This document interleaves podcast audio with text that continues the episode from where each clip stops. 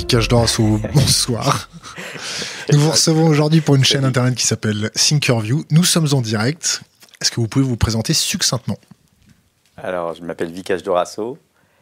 Euh, je fais 1m69. Et en ce moment, je dois peser 65 kg. Voilà. Ah, c'est une présentation courte, c'est bien, succinctement respecté. Bah, c'est ma carte Panini. C'est vrai? Ouais, les... Bon, on va parler de foot, on va parler géopolitique du foot, économie, euh, on va peut-être parler un peu d'actualité avec le foot, avec ce qui s'est passé un peu aujourd'hui et euh, dans les semaines précédentes. Euh, si on parlait évasion fiscale, est-ce que tu as déjà fait de l'évasion fiscale? Pardon, j'ai dit tu, mais... Ouais, alors non, non, non, jamais, jamais, jamais, ça me traverse même pas l'esprit. Récemment, c'est marrant, il y a, y a un, un, mec, alors sur la fiscalité, même pas l'évasion fiscale, euh, j'étais jeune, à 20 ans, euh, euh, le conseiller que j'avais rencontré, il m'a dit il y a les lois Ponce, je crois. tu places de l'argent dans, les, dans les dom-toms, ouais. Tu mets, achètes des bateaux de pêche, je sais pas quoi. Et voilà, c'est la loi et tu, tu défiscalises. Et les bateaux de pêche ont coulé, je pense, et j'ai tout perdu. Et moi, je découvrais l'argent. Et je, savais que moi, je n'étais pas comme ça, que ça m'intéressait pas de, Enfin, tu vois, c'est la première fois que je payais les impôts. Je pense que mes parents n'ont jamais payé d'impôts. Comment, comment, comment, ça se et passe Je plus jamais refait. Le fait qu'il y ait des footballeurs euh, qui cherchent à optimiser à tout prix alors qu'ils gagnent des millions et des millions et que. Euh, alors, euh, franchement, alors je sais, je sais pas s'ils le font, combien. c'est pas eux qui sont dangereux pour la planète. Hein. Euh, il y en a qui défiscalisent, euh, qui sont méchants. Nous, les footballeurs, on est une petite niche, on est peu on est très peu à gagner beaucoup d'argent, enfin ceux qui gagnent beaucoup d'argent. Euh, et donc, dans ceux-là, il y en a quelques-uns qui vont essayer de tricher. Et par rapport à ces grands groupes, grands patrons, etc., qui défiscalisent des milliards, franchement, on n'est pas dangereux, on fait rien de mal, puis on essaie de faire croire que nous, euh, c'est pas bien. C'est pas bien. Euh, il faut le combattre euh, et puis aller les, chercher comme les autres. Mais c'est les autres hein, qu'il faut aller chercher. C'est qui les autres? bah, les grands groupes, le CAC 40, les milliardaires, voilà. Les, les Cahuzac? Ouais, ouais, évidemment. encore plus quand c'est des politiques, t'imagines? Alors lui, Cahuzac, c'était quand même un génie, quand même. C'est un mec qui était là pour lutter contre les évasions fiscales, qui avait un, un compte en Suisse. C'est marrant parce que récemment, euh, l'impôt c'est quelque chose de très très important euh, euh, pour moi. Il y a un mec qui m'a dit, je croise dans la rue, il me dit Monsieur Dorasso, je vous adore et tout. J'étais super content et tout. je voudrais vous parler d'un truc.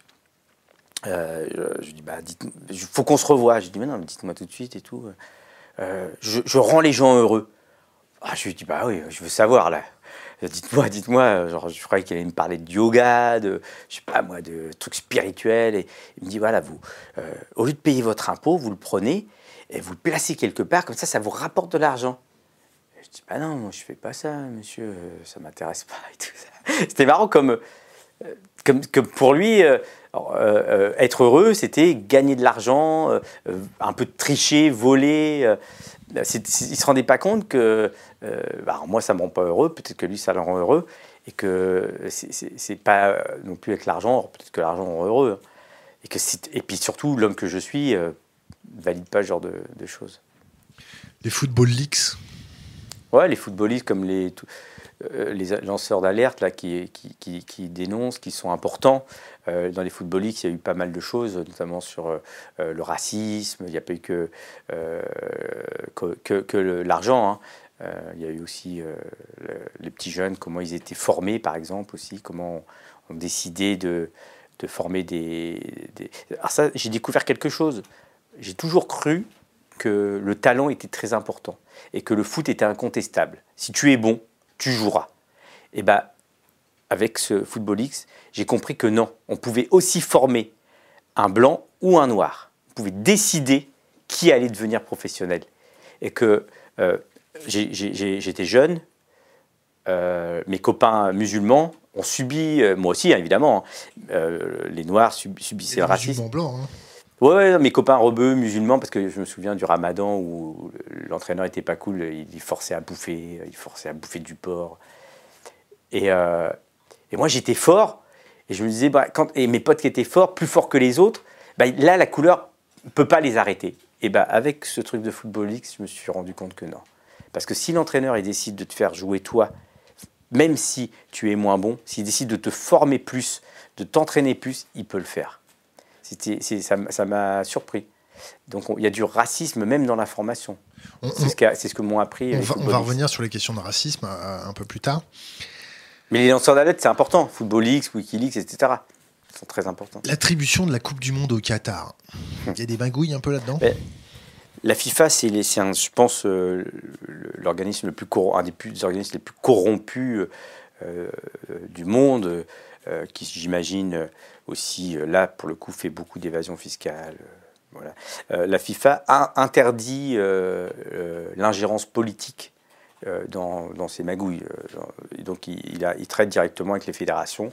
Macron récemment a voulu intervenir, on lui a dit non, tu n'as pas le droit. Euh, c'est quand même, ça veut quand même dire, techniquement, laissez-nous faire ce qu'on veut, et notamment avec le pognon. Et évidemment, sur, sur les attributions, on voit bien qu'il n'y a, y a rien d'angélique, de, beau, de, on va chercher des marchés, on va chercher de l'argent, on va, on va mais il n'y a pas d'intérêt général. Il y a pas le football, c'est normalement quelque chose qui est tourné vers le lien social, le vivre ensemble. Et eux, ils font du business. Euh, récemment, la, FIFA, c'est un truc incroyable.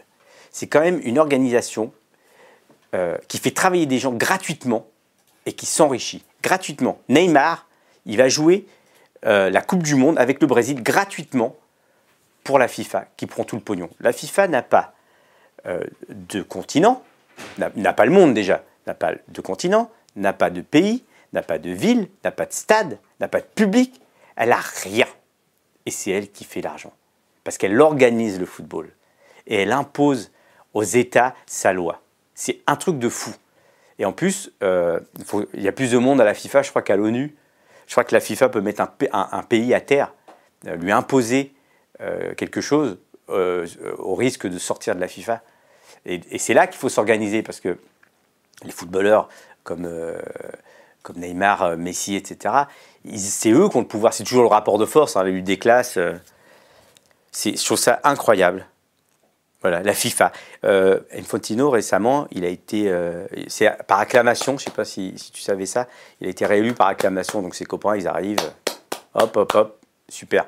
Donc là, ils viennent de dire que. en fait, donc ils mettent le VAR et puis après, ils trouvent ça super, entre eux. ils disent que ce qu'ils ont fait est super.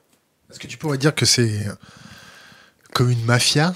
Oui, puis c'est le, le, libéralisme, néolibéralisme, je ne sais pas trop comment on appelle tout ça. Euh, de nouveau, l'exploitation. Euh, euh, alors, le footballeur est un, un, employé, un salarié, je ne sais pas trop, un peu particulier notamment ceux qui jouent pour la FIFA, parce qu'il est très très bien payé, il est privilégié, il est célèbre, mais il est au service d'une organisation qui s'en met plein les poches. Et qui... C'est quoi plein les poches? Bah, J'en sais rien, je crois que c'était 2 milliards 2 milliards de résultats nets il y a quelques années. Récemment, ça doit être un peu plus. Ils, vont chercher des marchés. Comme, comme euh, je réfléchissais à ça l'autre fois, euh, l'UEFA, la FIFA, le foot, le foot français, hein, la Ligue, euh, Conforama aujourd'hui elle s'appelle. Euh, je me disais, mais en fait, euh, il y avait un joueur, c'était Schneider, qui partait à la retraite. Il y a quand même moins de joueurs qui partent à la retraite que de joueurs qui, sortent, qu'il faut qu'ils jouent à un moment. Donc on va chercher des marchés et on développe le foot ailleurs. Et comme ça, il y a de plus en plus de, de, clubs, de, joueurs qui peuvent jouer. Et ça, ça, crée encore plus de précarité, évidemment, avec aussi des différences entre les très très riches joueurs et les, Platini, euh, il s'est fait un peu inquiéter euh, avec toutes ces histoires.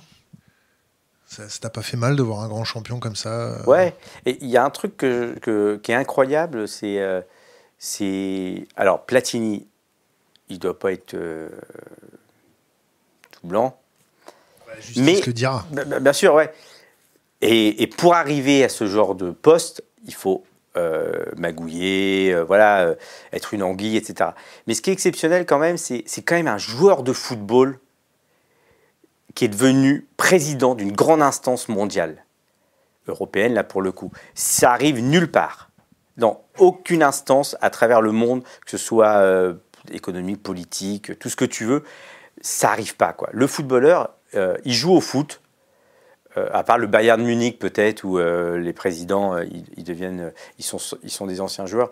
Et il y y a, ça quand même qui est quelque chose qu'il faut soulever et reconnaître et qui, euh, je me souviens, Lilian Thuram, il, avait intégré euh, le comité exécutif, je ne sais pas trop ce que c'était à l'époque, euh, dans les années 2010, une sorte de comité. il est parti, quoi. Il n'est pas resté. Moi, quand il est arrivé, je me suis dit, c'est génial, quoi.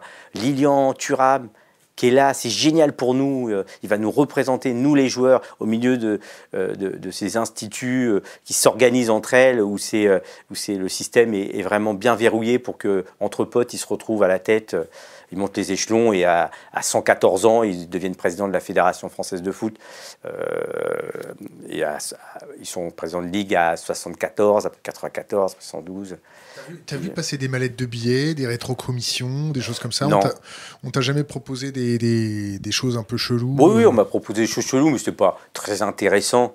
Euh, par exemple, euh, mon, tu sais, quand, je viens des années 70, je suis formé dans les années 80, euh, je deviens pro dans les années 90, et à 22, 23 ans, un mec appelle chez moi, donc pas de portable, sur le fixe, et il me dit Je suis un impresario.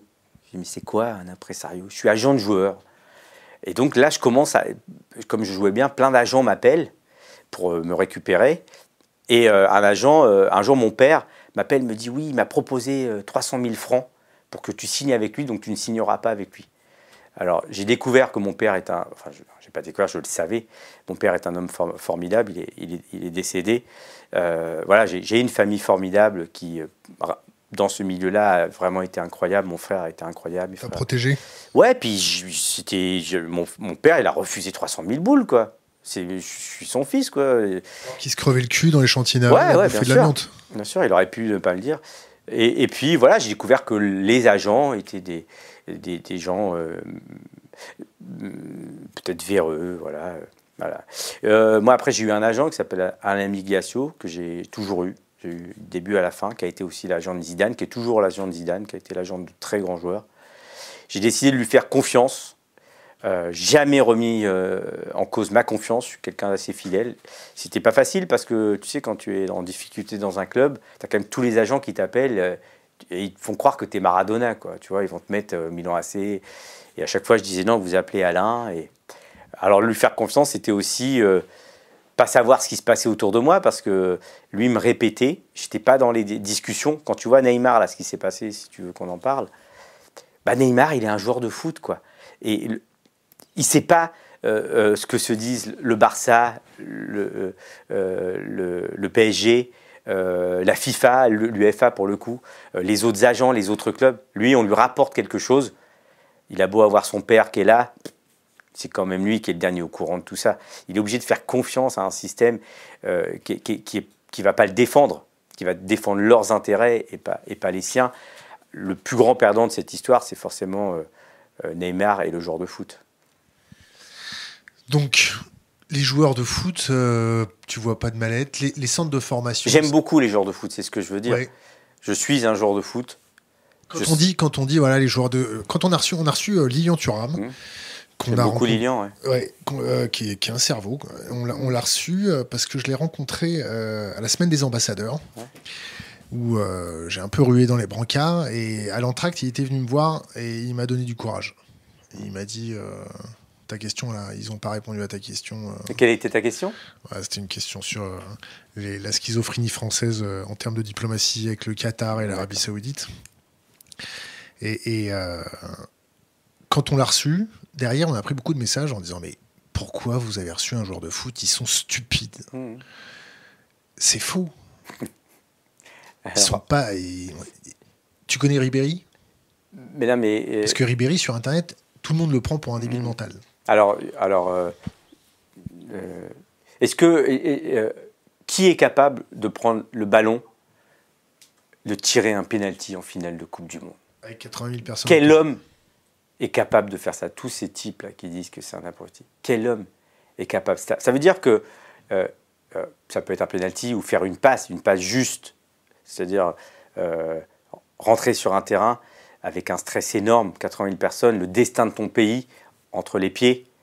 Tu es capable de le faire techniquement, mentalement et physiquement. Tu es capable de, d'avoir intégré la défaite, l'échec, de t'en remettre. Tu es capable de, recevoir le ballon de quelqu'un, de contrôler, de faire la passe au bon endroit, dans la bonne force, la bonne distance, le bon effet, pour que l'autre il le récupère. Et l'autre il s'est adapté à ça. Prendre toutes ces informations en même temps, au même moment. C'est pas incroyable. C'est pas ceux qui parlent le mieux qui sont les plus intelligents, c'est ça? Mais il y a aussi une question après d'instruction, euh, d'éducation, de toutes ces choses-là. Voilà. Euh, peut-être que Ribéry parle moins bien français qu'un autre. Euh, je me sens bien plus proche de Ribéry que de plus grands intellectuels de, la planète. J'adore les intellectuels aussi. Je suis footballeur, moi. ce, qui ce, qui, me définit, c'est d'abord d'être footballeur. Et je les défendrai toute ma vie. Tu, parles de, Je déteste qu'on attaque un footballeur. Tu, parles quand, quand tu parles de, défendre son pays lors d'une Coupe du Monde. Mmh.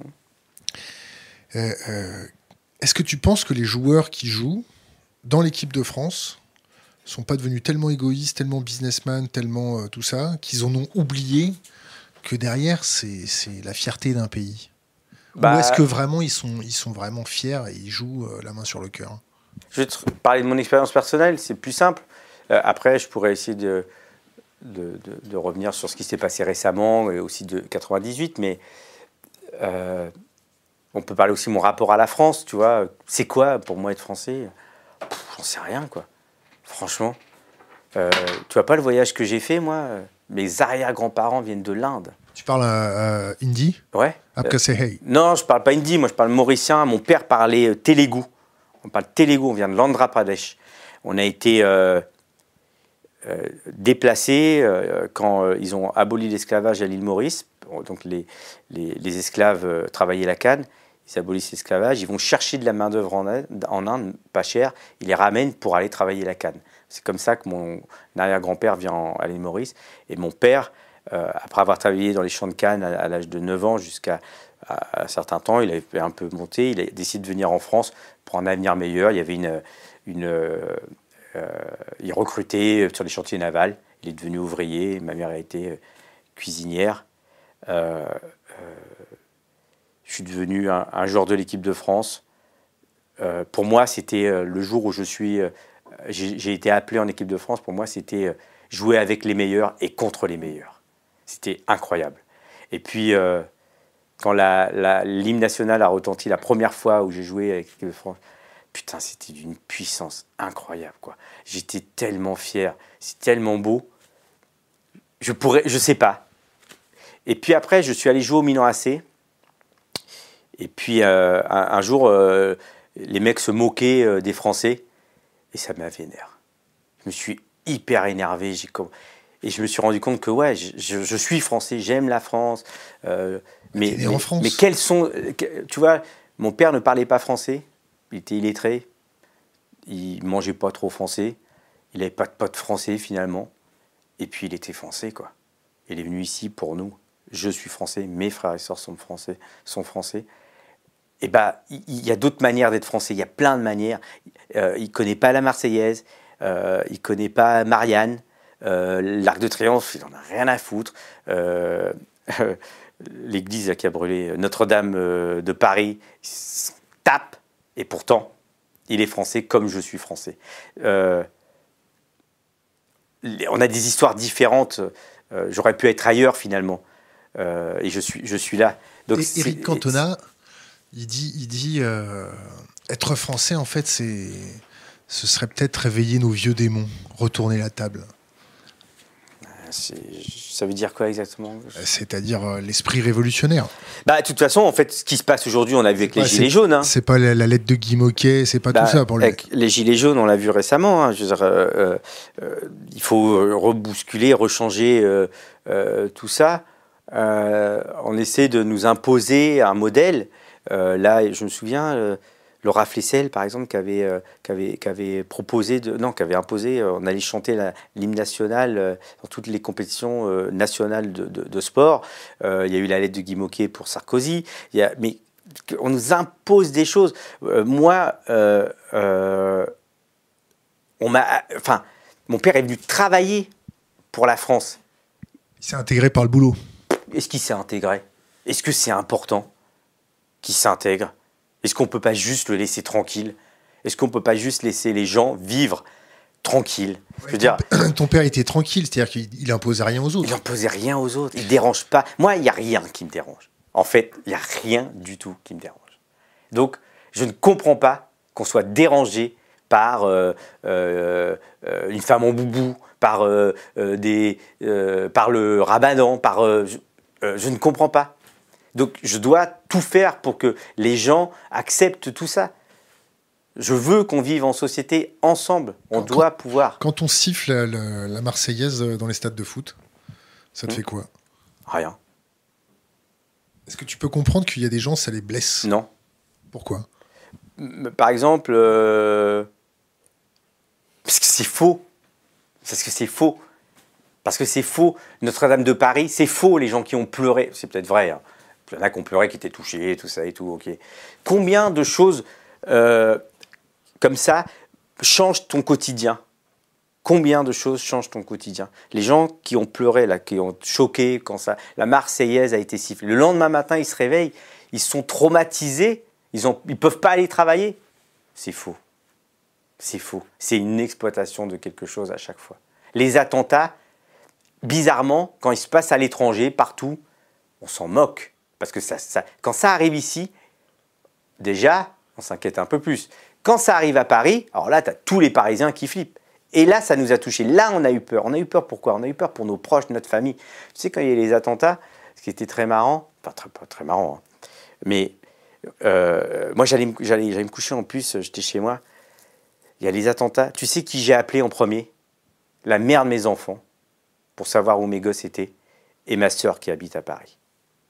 J'ai pas appelé des potes, j'ai pas appelé, j'ai appelé la mère de mes enfants et j'ai appelé ma sœur. Et après, j'ai appelé mes potes. Et après, évidemment, quand j'ai vu tout ça, ça m'a évidemment bouleversé, touché. Je... Mais j'essaie d'être le plus honnête possible. Hein. Je, je, je, veux que tout ça change. Je veux qu'on puisse vivre ensemble. Pour moi, c'est le truc le plus important. Le vivre ensemble, le lien social. Comment on fait pour, pour euh, préserver ce lien, ce, lien social Il bah, faut le recréer. Quand il, il, est, cassé. Quand il y a un repli communautaire, quand il y a du communautarisme, parce que euh, les fondamentaux de l'économie euh, poussent à ça. Comment on fait pour casser ce repli communautaire? Par le sport, par la culture, bah, par la Marseillaise, par le service militaire. t'as fait l'armée, non? Bah oui, j'ai fait l'armée, j'ai perdu un an de ma vie. Pourquoi t'as perdu un an de ta vie? Bah c'est horrible, quoi. T'as appris à faire ton lit? On m'a forcé à tirer avec un FAMAS. Je... T'as oui, pas forcé à, tirer. Mais on m'a forcé, sinon j'allais. T'as appris à défendre ton pays. On m'a dit tire, j'ai dit non, on m'a mis au cachot. Je suis sorti, j'ai dit donnez-moi le flingue, faut que je tire. Je veux plus retourner au cachot. Euh, j'ai appris la Marseillaise là-bas, euh, sinon je l'aurais pas. Je sais pas si. Moi, je l'aurais peut-être appris ailleurs. Euh, ouais, j'ai perdu un an de ma vie, quoi. Je, je jouais au foot, pendant ce temps, mes potes, ils continuaient, j'allais perdre ma place sur le terrain. Euh, non, un an de ma vie perdu, quoi. on, a, on peut, tout allait bien à l'époque, 19, 20 ans. Le quartier, j'étais sorti du quartier, le vivre ensemble existait, le lien social. Le vivre ensemble, le lien social, tu vois, j'ai vraiment vu euh, ce qui pouvait abîmer ce truc-là. Euh, je viens d'un quartier qui s'appelle Cocrioville au Havre. Euh, je vivais au septième étage d'un HLM. Mes parents travaillaient, mon père était ouvrier, ma mère était cuisinière. Et vers 10-11 ans, la crise pétrolière est arrivée. Première, deuxième, bam, chômage. Mon père n'allait plus travailler, nous on était contents, on ne savait pas, on ne comprenait pas. Et d'un seul coup, tout se dégrade. Tout se dégrade. les communautés se retournent vers leur communauté. Nous, on avait un club dodo qui s'appelle le Club Dodo. Le dodo, c'est l'emblème de l'île Maurice, le club de l'île Maurice. D'un seul coup, euh, toute la vie qu'il y avait, parce que mon père était syndiqué, et donc il recevait beaucoup de monde à la maison. C'était vraiment joyeux, hein. des blancs, des, des, noirs, et puis d'un seul coup, plus rien. Et tout le monde se referme, tout le monde a peur de l'autre. Puis d'un seul coup, les deals arrivent. Euh, je me souviens, parce qu'il y avait le, fantasme du sadique qui traîne euh, dans les, dans les, dans, la, cave, alors qu'avant les caves, c'était un endroit où on jouait à cache-cache, parce qu'au il faut savoir que toutes les caves communiquent entre les immeubles, donc on, s'amusait là-dedans, et là, plus rien. Tout ça comme ça, et on est parti. On est parti, je me souviens, l'ascenseur n'était jamais en panne. Et là, il était tout le temps en panne. Donc il était en panne et les gens ne viennent plus le réparer. On nous abandonne, on nous laisse. Tu vois d'autres pistes pour rétablir le. Ah non, je ne t'ai pas donné les pistes là. Hein. Le football, c'est génial. Le la, J'en ai des pistes évidemment. Euh, euh, le football, c'est génial. Quand tu vois, même au niveau amateur, des fois ça se termine en baston. Euh, quand tu vas dans les saunes, ça se termine en castagne. J'ai connu un, des entraîneurs des, des, des Gaules du PSG et il m'expliquait des trucs. Lui, quelqu'un de très droit et qui essayait de, remettre, un Portugais d'ailleurs, nationalisé, naturalisé français il y a même au niveau amateur des, aussi des tensions qui se manifestent. Est-ce que tu penses vraiment que le, foot est suffisamment résilient pour passer au-dessus de ça? Alors, je ne suis pas au fait de tout ce qui se passe, mais euh, tu sais, j'ai été, euh, quand j'étais joueur de foot, euh, j'avais demandé à mon équipementier qui était Puma de donner de l'argent et, et, des équipements à mon club, et puis j'avais repris le petit club de quartier. Et puis, c'est vrai qu'après, c'était devenu il y, avait un peu les gangs dans les équipes et tout. Et c'est vrai que quand on allait jouer à l'extérieur, parfois ça se terminait en bagarre. Et, donc, euh, j'avais arrêté. Et la violence est arrivée. La violence est forcément liée au chômage, aux dégradation euh, du, lien social et l'école, évidemment. L'école qui fonctionne moins bien, la famille qui fonctionne moins bien, le boulot fonctionne pas, le politique lâche tout ça. La défaillance un peu de tout le monde et, le club de foot aussi, à un moment, craque. Euh, mais regarde l'équipe de France qui joue, elle montre une belle couleur, elle gagne, elle montre aussi qu'on peut faire la passe à l'autre, être avec l'autre euh, et aller ensemble vers quelque chose. Euh, c'est ça que propose le, foot quand même. D'une manière générale, tu peux peux quand même pas jouer tout seul. Je veux dire, même Messi, qui est le meilleur joueur du monde, il a besoin d'autres gars pour faire la passe et puis aller marquer un but. faire la passe, c'est quand même se lier, se relier, faire société d'une certaine manière. quand tu, quand tu, quand on met un ballon quelque part, euh, bizarrement, tout de suite, on se met en rapport avec l'autre, on entame une sorte de dialogue, de discussion. Euh, évidemment, euh, il faut le mettre partout, il faut s'en servir, c'est quand même gratos.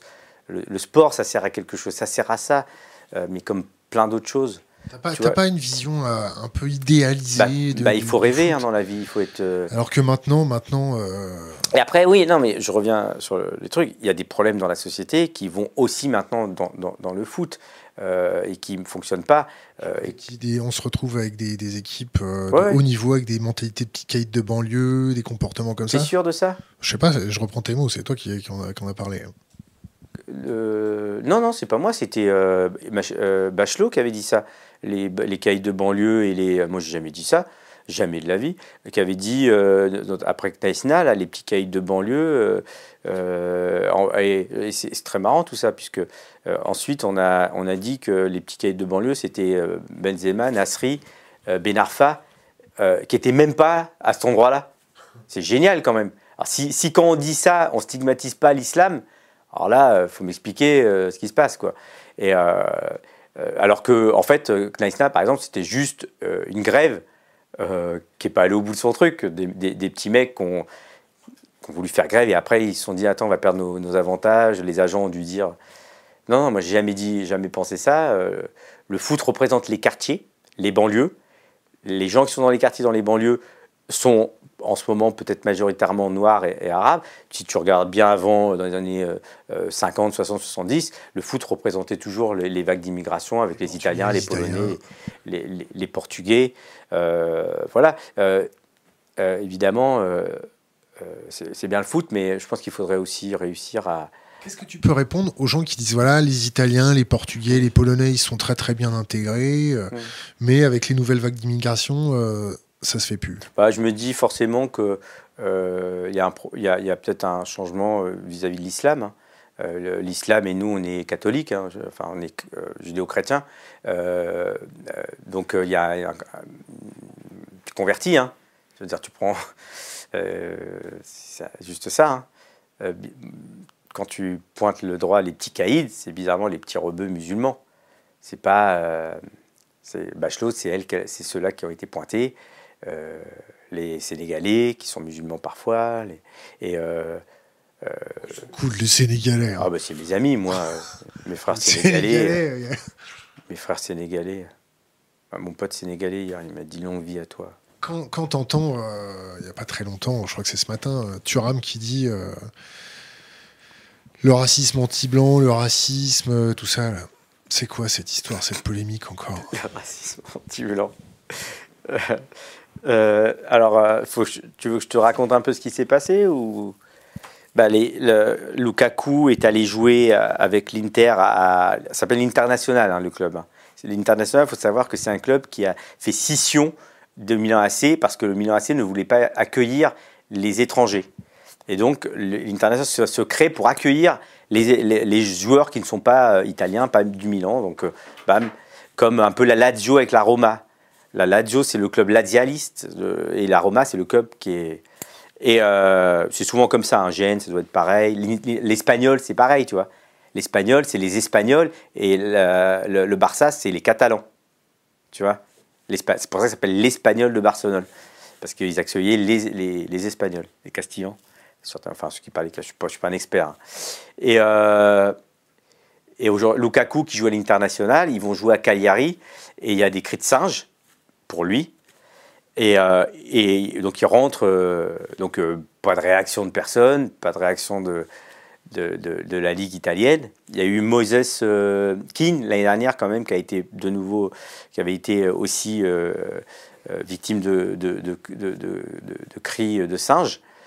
Et quand même, le joueur Bonucci avait dit il est à moitié responsable de ça, comme si on pouvait être responsable du racisme. Enfin, un noir était responsable de, voilà, c'est ta faute si t'es noir, quoi. T'avais qu'à pas être noir. Et, euh, et l'entraîneur Allegri avait dit euh, c'est pas grave non plus. Et Bonucci avait joué capitaine et Moïse, il avait été sur le banc le match d'après. J'adore. C'était fou ces gens. Et là, Lukaku, euh, les, supporters de l'Inter ont fait une lettre ouverte, un petit communiqué, en disant voilà, c'était pas raciste. Il faut savoir que nous, les Italiens, c'est comme ça qu'on veut déstabiliser les, les, joueurs, euh, c'est comme ça qu'on provoque. Euh, et voilà, ils sachent que bah, nous, on fait comme ça aussi. Donc Lilian Thuram est intervenu en disant euh, plein de choses super, en disant que voilà, il faudrait revoir les, vraiment ce qu'il a dit, que l'Italie et le foot n'était pas raciste, mais il y avait du racisme dans le foot. qu'il fallait lutter contre et que euh, je sais, alors je sais plus exactement si tu, si tu l'as, ouais. Vas-y, continue, je vais le chercher. Hein. Voilà, et que aussi, euh, c'était le problème des Blancs. Euh, parce que c'est vous qui, c'est les blancs qui sont racistes. Donc, c'est votre problème maintenant. Débrouillez-vous pour plus être raciste. Et, que malheureusement, on en souffre nous du, racisme. Et et que, alors, il faudrait que tu retrouves. je suis en train de Donc, ça a été repris. Et euh, il a été euh, accusé de racisme anti-blanc, de généraliser euh, sur les blancs. Et c'était du racisme inversé, comme on dit souvent. bon, j'arrive pas à le retrouver. J'arrive pas à le retrouver. Et la LICRA, là, vient de vient d'apprendre que la LICRA et SOS Racisme abandonne Turam. C'est ça. Hein. Il condamne les propos de Turam. Mais c'est un sketch, quoi. Pourquoi c'est un sketch? Mais comment euh, Enfin, déjà, tout ce que dit Thuram est juste, et je valide. Euh, il faut. Euh, le racisme, évidemment, anti-blanc n'existe pas, puisqu'il n'est pas systémique, il n'a pas été. Or, la société française, la société française ou, blanche n'est pas organisée pour. n'est pas organisée pour discriminer l'homme blanc, elle, est elle a été organisée pour discriminer l'homme noir. Et, il faudrait euh, aussi euh, éduquer les gens, apprendre l'esclavage, euh, ce qui s'est passé, comment ça s'est passé, comment on a déporté des, hommes, comment on les a déplacés, comment on a colonisé toute une partie de la, planète pour travailler dans les champs de canne, dans les champs de coton, etc. en Inde, c'est les Anglais qui sont allés pour coloniser les, Indiens. Et comment on a inventé ce racisme, donc comment on a décidé que l'homme noir n'était pas légal l'homme blanc était une sous-race, carrément un animal, et donc c'est pour ça qu'on pouvait l'exploiter et le faire travailler. Pardon les mettre dans des eaux. Dans des eaux, puis surtout, on pouvait les, les, les martyrer jusqu'à les tuer. Ils n'avaient pas de valeur. Ils étaient là que pour travailler. Et c'est comme ça que l'homme blanc s'est enrichi. C'était déjà enrichi autrement en exploitant l'homme blanc. L'homme blanc exploitait déjà l'homme blanc. Alors maintenant, il est parti exploiter l'homme noir. Et puis, ils se sont enrichis. C'est comme ça, après, qu'il a rapatrié les capitaux et qu'il euh, construisait, enfin, il s'industrialisait et puis continuait l'exploitation de l'homme par l'homme, le, capitalisme, ici euh, ou ailleurs. Et c'est comme ça que ça s'est construit. Et c'est comme ça que l'homme blanc a dominé le monde. Euh, Ziegler, l'autre fois, Jean Ziegler, que j'ai écouté attentivement, euh, que j'adore, il est formidable, il disait quand même il y a 12% de la population qui est blanche et qui domine le monde. J'ai récemment, je m'amuse à regarder les instances de direction. C'est un sketch, quoi. Dans le foot, par exemple, c'est quand même des footballeurs partout, noirs, arabes. il faut savoir qu'il y a plus de 50%, 60% de, de joueurs de foot qui sont noirs et arabes. Il y a plus de 60% de, de médaillés au JO en France qui sont d'origine noire et arabe, eh ben, le COJO, le comité d'organisation des Jeux Olympiques en France pour Paris 2024, il y a un noir, Bruno Marie-Rose. Euh, L'UNECATEF, vois, j'ai vu une photo, il n'y a pas de noir. Euh, la FIFA, c'est pareil. Le gouvernement français, c'est pareil. La mairie de Paris, euh, qui va, les, candidats qui vont se présenter, zéro. Alors, on a imposé la parité, donc maintenant, il y a des femmes et, des hommes. Mais, et donc, euh, euh, euh, par exemple, récemment, pour lutter contre les discriminations, contre le racisme, les gens qui sont réunis pour lutter contre ça sont tous blancs. Là, Thuram, là, il y, a la communauté qui m'a fait remonter les, On remercie Mozart. dans une interview donnée mercredi au journal italien Corriere des Corriere della Sera, avec io parlo italiano. Pourquoi tu bouges les mains L'ex-footballeur, l'ex-footballeur champion du monde 1998 dénonce le racisme des sociétés européennes caractérisé selon lui par un sentiment de supériorité des blancs. Tu peux redire? Oui. Pardon, je dénonce le racisme des sociétés européennes hum. caractérisé selon lui par un sentiment de supériorité des blancs. Bah oui, euh, oui. Il, il, il, il dit, il le sent et il le croit mais dans les faits, c'est vrai. Dire, euh, quand les supporters du Cagliari font des cris de singe, ils montrent bien que le blanc est supérieur à l'homme noir qui est un animal. Donc euh, c'est la vérité. Et donc, euh, insidieusement, implicitement, dans la conscience collective, c'est quand même les blancs qui dirigent et les noirs qui exécutent. C'est comme ça. dans toutes les instances dirigeantes, les grandes instances dirigeantes du monde, capitaliste, c'est l'homme blanc qui dirige. Le G7, récemment, on a, pu le voir, il y avait donc euh, que des blancs, un japonais, une femme. Après, il y avait tous les chefs d'État qui étaient là. Il y avait trois femmes, je crois, sur 70 personnes. Quelques chefs de. Euh, donc, ils allaient, ils allaient euh, parler des inégalités à travers le monde. Donc, forcément, nord-sud, nord-sud, noir-blanc, homme-femme, entre blancs. Donc, nous, on n'est pas invités on va parler de nous. Tu sais qu'on est dans un monde où il y a l'Arabie Saoudite qui préside une commission sur le droit des femmes. Ouais, voilà. Donc, il euh, faudrait quand même nous inviter et, nous faire participer parce qu'on parle de nous. Il y a quelqu'un qui te pose une question. A-t-il reçu des cours d'histoire, notamment sur les déportations et émasculations des Noirs par les Arabes? Non, non, non. Mais bon, sur le racisme. Pourquoi il, essaie de me piéger sur. Euh, ah bah t'inquiète, ils vont tous essayer de te ouais, piéger. Ouais, mais tu peux. Mais tu sais, euh, comment dire. Euh, C'est pas de piéger. Non, non, mais il peut me poser une question. Mais, mais je vois pas pourquoi. comment dire. Par exemple, la LICRA aujourd'hui, SOS Racisme, s'ils sont pas d'accord avec Turap, pourquoi ils se taisent pas? Tu vois, moi, je, je n'attaquerai jamais quelqu'un qui est proche de ma cause. Jamais. Je vais le soutenir ou je vais la fermer. Si le mec il merde, je vais la fermer. S'il fait des conneries. Je vais, si, si je sais que lui, son, enfin, Thuram, il défend cette cause, il se bat pour quelque chose, la même cause que SOS Racisme et que euh, et en plus alors moi je valide tout ce qu'il a dit hein, évidemment et je cautionne et je valide et, et je, je, le soutiens et eux ils ne sont pas d'accord et ben ils doivent le soutenir quand même parce qu'ils ils ont une cause commune c'est combattre les discriminations et le racisme euh, l'antisémitisme ils peuvent pas le lâcher ils doivent le soutenir. Et en plus, je pense qu'ils font une erreur. Ils se trompent. Et de toute façon, euh, jusqu'à présent, je veux dire, pour Adama, euh, Traoré, ils n'étaient pas là. Hein. On les a pas vus. Hein. Euh, pour la ligue, pour Lukaku, là, plutôt que de taper sur Thuram, ils auraient pu condamner les chants racistes de Cagliari. Hein. Ils auraient pu faire ça. Eux, ils ont préféré taper sur Turam qui est en train de dénoncer quelque chose de grave. Bah voilà, SOS racisme, la LICRA. Mais tu peux pas faire confiance à ces gens-là. Je voudrais bien voir le CA du, de la LICRA. J'aimerais bien voir qui dirige, qui sont ces gens qui dirigent, euh, comment c'est subventionné, qui paye, qui donne l'argent à, la LICRA. J'aimerais bien savoir. J'aimerais bien connaître. revenons sur le racisme anti-blanc. Euh... euh le racisme anti-blanc. non mais un, blanc qui subit. Enfin, le mec, il, est, est-ce qu'il a été recalé en boîte de nuit parce qu'il était blanc? Euh, Est-ce que, est-ce que euh, il a subi des contrôles aux faciès? Est-ce qu'il, euh, moi j'ai subi tout ça, hein, mais vraiment vénère, hein, et mes potes encore plus que moi parfois.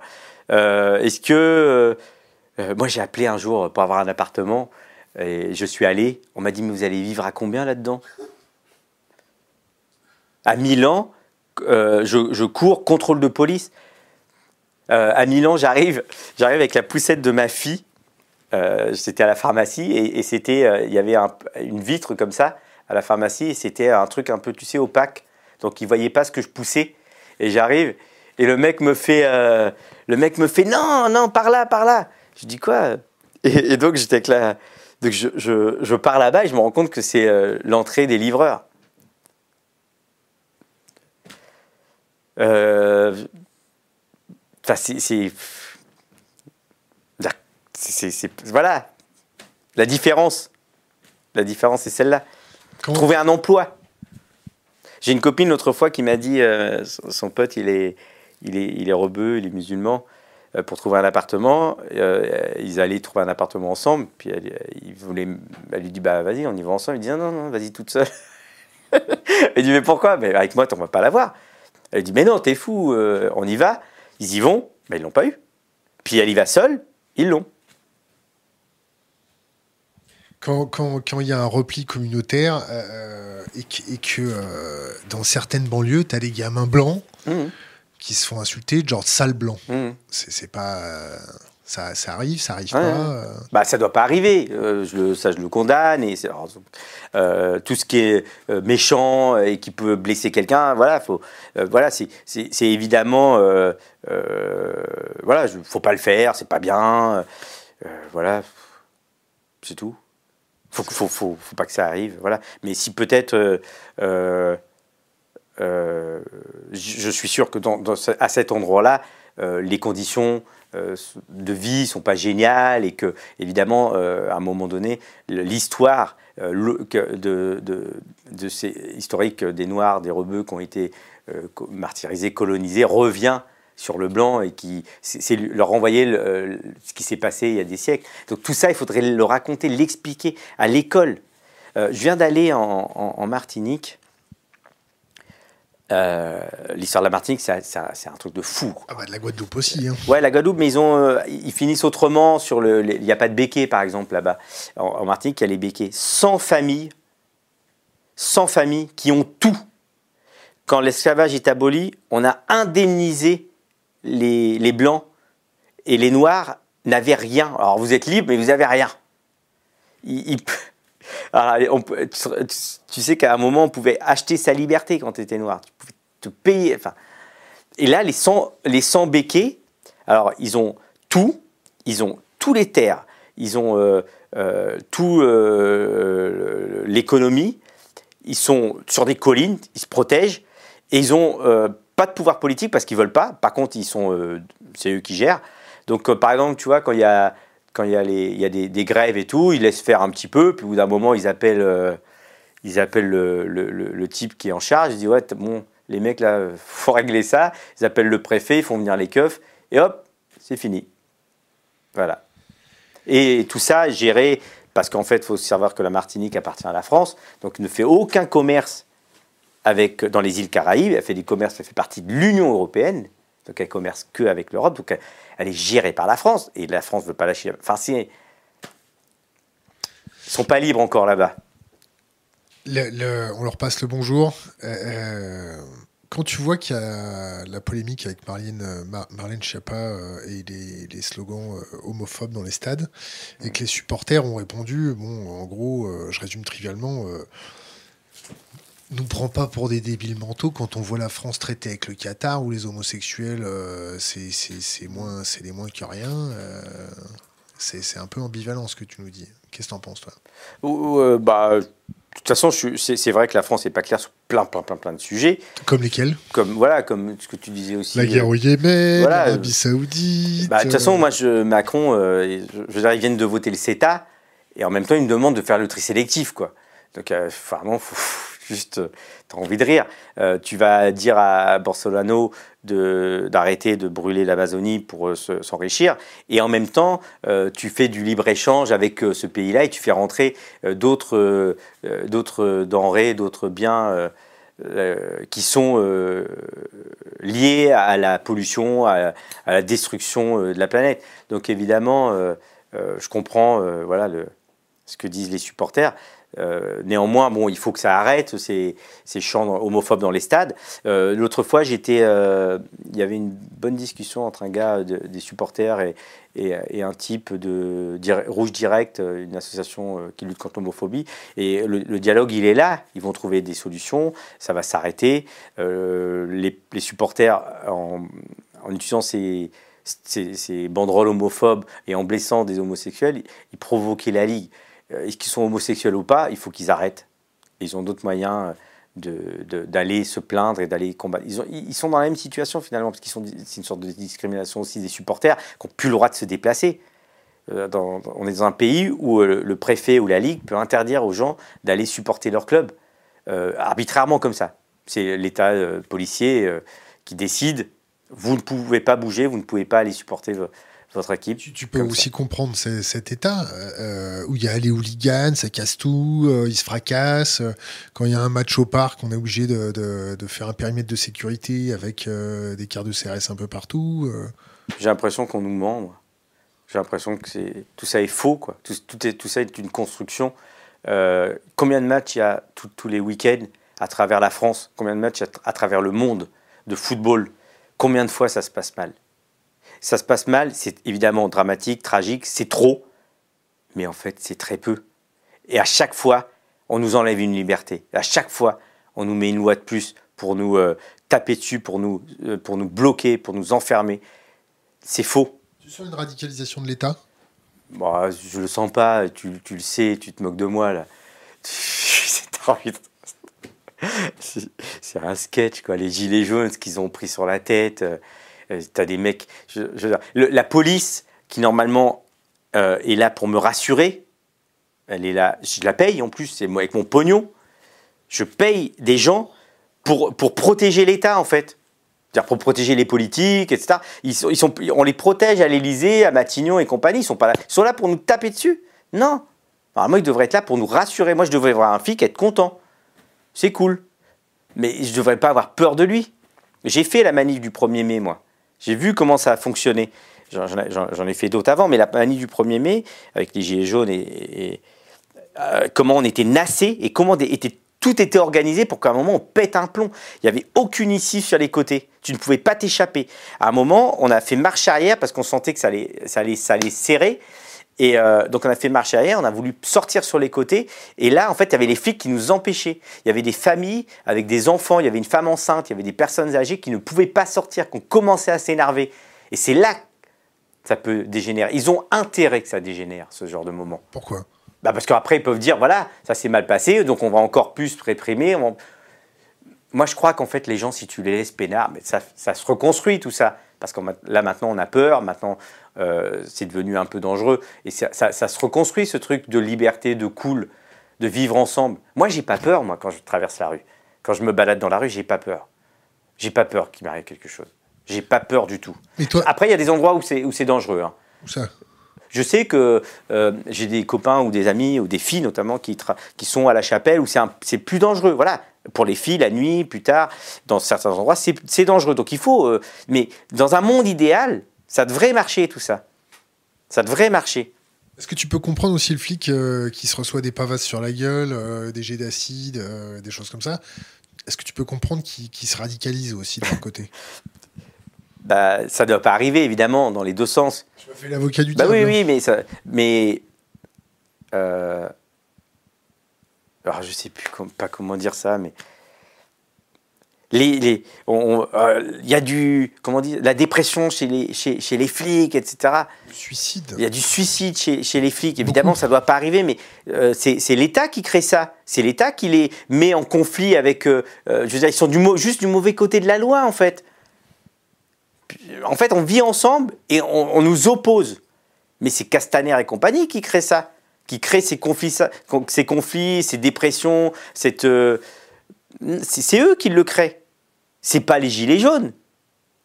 C'est pas les gilets jaunes qui sont responsables de la dépression ou des suicides dans la, chez, les flics. C'est l'État. C'est organisé pour qu'on soit en, conflit. On devrait vivre ensemble. Récemment, j'étais à un endroit. Euh, j'aime bien raconter des histoires. On a le temps. Ouais, j'étais, j'étais, il y avait un petit barbecue sauvage chez des potes dans un magasin. Puis il y a des filles, il y avait Oxmo Puccino qui était là il y a des filles qui ont reconnu Oxmo et ouais, il y a Oxmo Puccino, ils se sont arrêtés. Euh, et, ça a commencé à discuter, c'était génial. Alors que euh, ça buvait, il y en avait qui fumaient des joints. Bah ouais, ils, sont juste du mauvais côté de la loi, quoi. Est-ce que tu, tu suis un peu l'actualité en Inde ou pas du tout?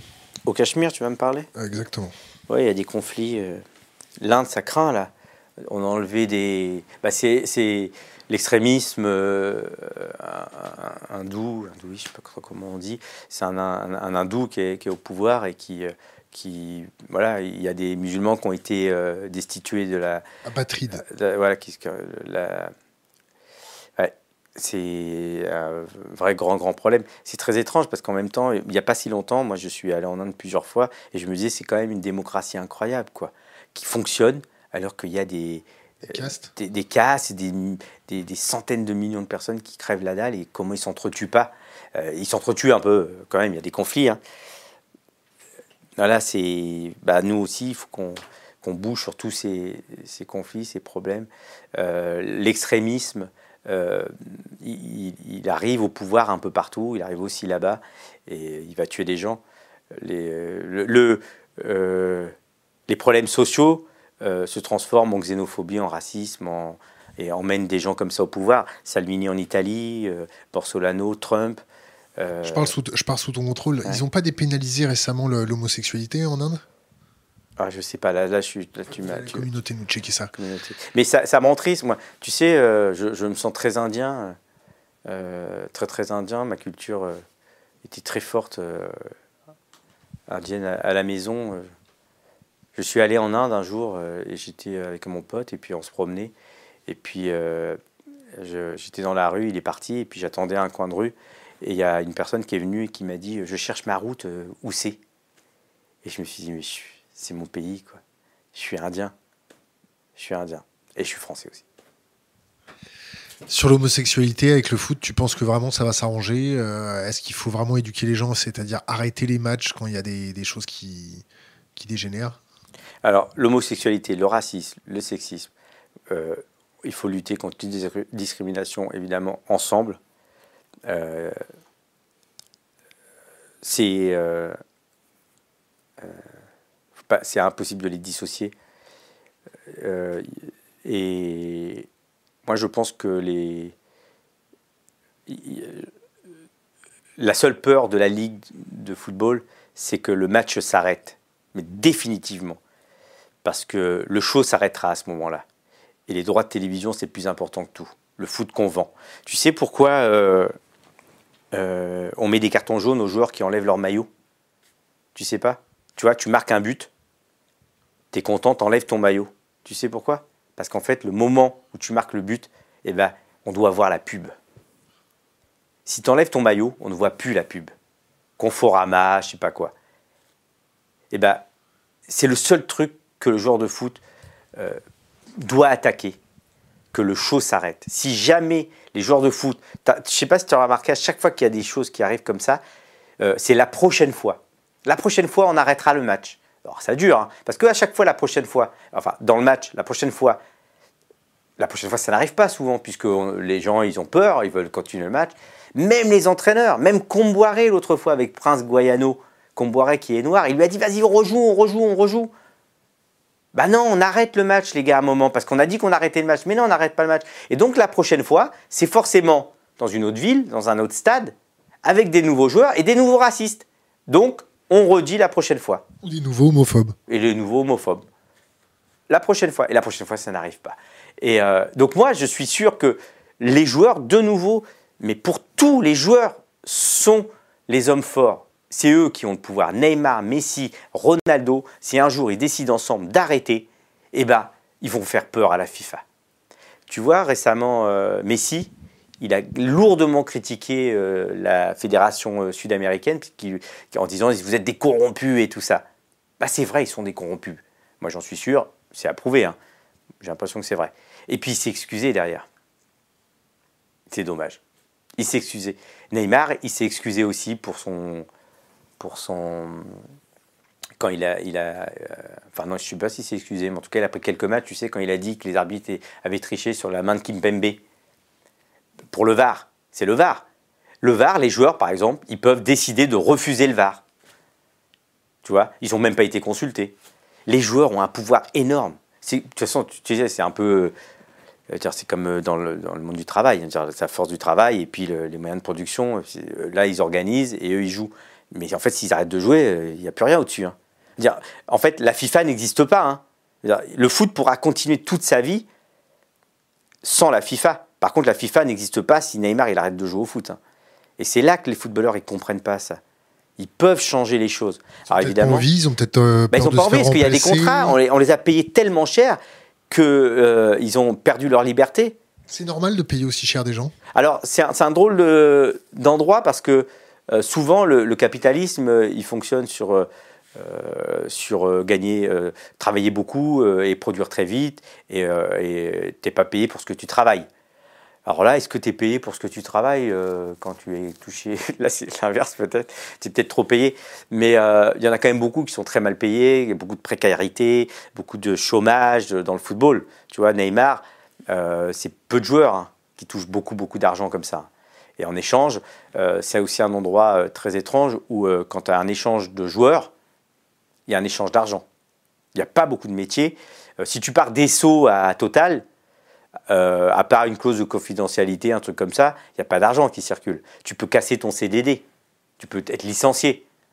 C'est des CDD qu'on casse euh, et on a intérêt à le casser.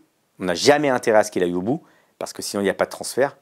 Donc on rachète euh, un joueur pour son talent, son âge et la durée de son contrat. Et on casse le CDD, on le fait aller ailleurs. Et on valorise ce truc c'est coté, je ne sais pas trop comment, comment, il faut. Et là, tout le monde s'en met plein les poches. Et Neymar, bon, je sais pas, les agents, les rétrocommissions, les directeurs sportifs, les présidents, je sais pas trop comment, comment ils s'arrangent entre eux. Euh, société offshore, je sais pas trop. Et euh, le joueur, il en prend sa part, le père du joueur, etc., etc. Neymar, là, il s'est fait piéger parce qu'en prenant énormément d'argent, en payant sa clause libératoire, il s'est retrouvé coincé, puisqu'il n'a plus de clause. Ce que j'ai aimé, c'est quand même qu'il a voulu racheter son contrat. Ça, j'ai adoré. Il a quand même voulu donner 20 millions d'euros. Alors j'aimerais qu'un joueur un jour arrive et dise Moi, je rachète. Neymar, je me rachète. quoi. Avec 20 millions d'euros, il avait sa jambe gauche. Hein. Pas plus. Hein. Euh, mais bon, il a été contraint à jouer. Alors là, par exemple, tu vois, euh, Neymar, il a deux solutions euh, jouer ou pas jouer. Il a le droit. Hein. Alors, jouer, c'est bien joué ou mal joué, il a plutôt intérêt à bien jouer. Et il a aussi la possibilité d'arriver tous les vendredis avec un certificat médical et dire Oh, j'ai mal, j'ai mal là, je ne peux pas jouer. Et là, qu'est-ce que le Qatar peut faire? C'est une guerre, une guerre. Soit Neymar, c'est trois ans de contrat, tient le coup et part à un moment, parce que le Qatar est obligé de le laisser, soit le Qatar le laisse à pas jouer pendant trois ans. Mais il ne le fera pas, Neymar. Je ne pense pas. Je pense qu'il va jouer. Pour inverser les rapports de force, Bon courage. on va parler... Rabiot l'a fait, hein. Mais ça a duré que six mois. On va parler du football féminin. Hum. Euh, euh, pourquoi euh, elles sont pas autant médiatisées Pourquoi on les met pas plus en bah, avant bah, C'est de nouveau. En plus, elles jouent mieux, non? Bah Oui, mais c'est de nouveau la société elles, qui. Sont, elles sont moins souvent par terre, elles font moins souvent de simagrées. Puis c'est super. Et puis Rapino, c'est une femme fantastique. C'était Mais j'étais tellement content qu'elle gagne la Coupe du Monde et qu'elle marque en finale. Voilà, pour ce qu'elle a. Voilà, une femme euh, qui se bat.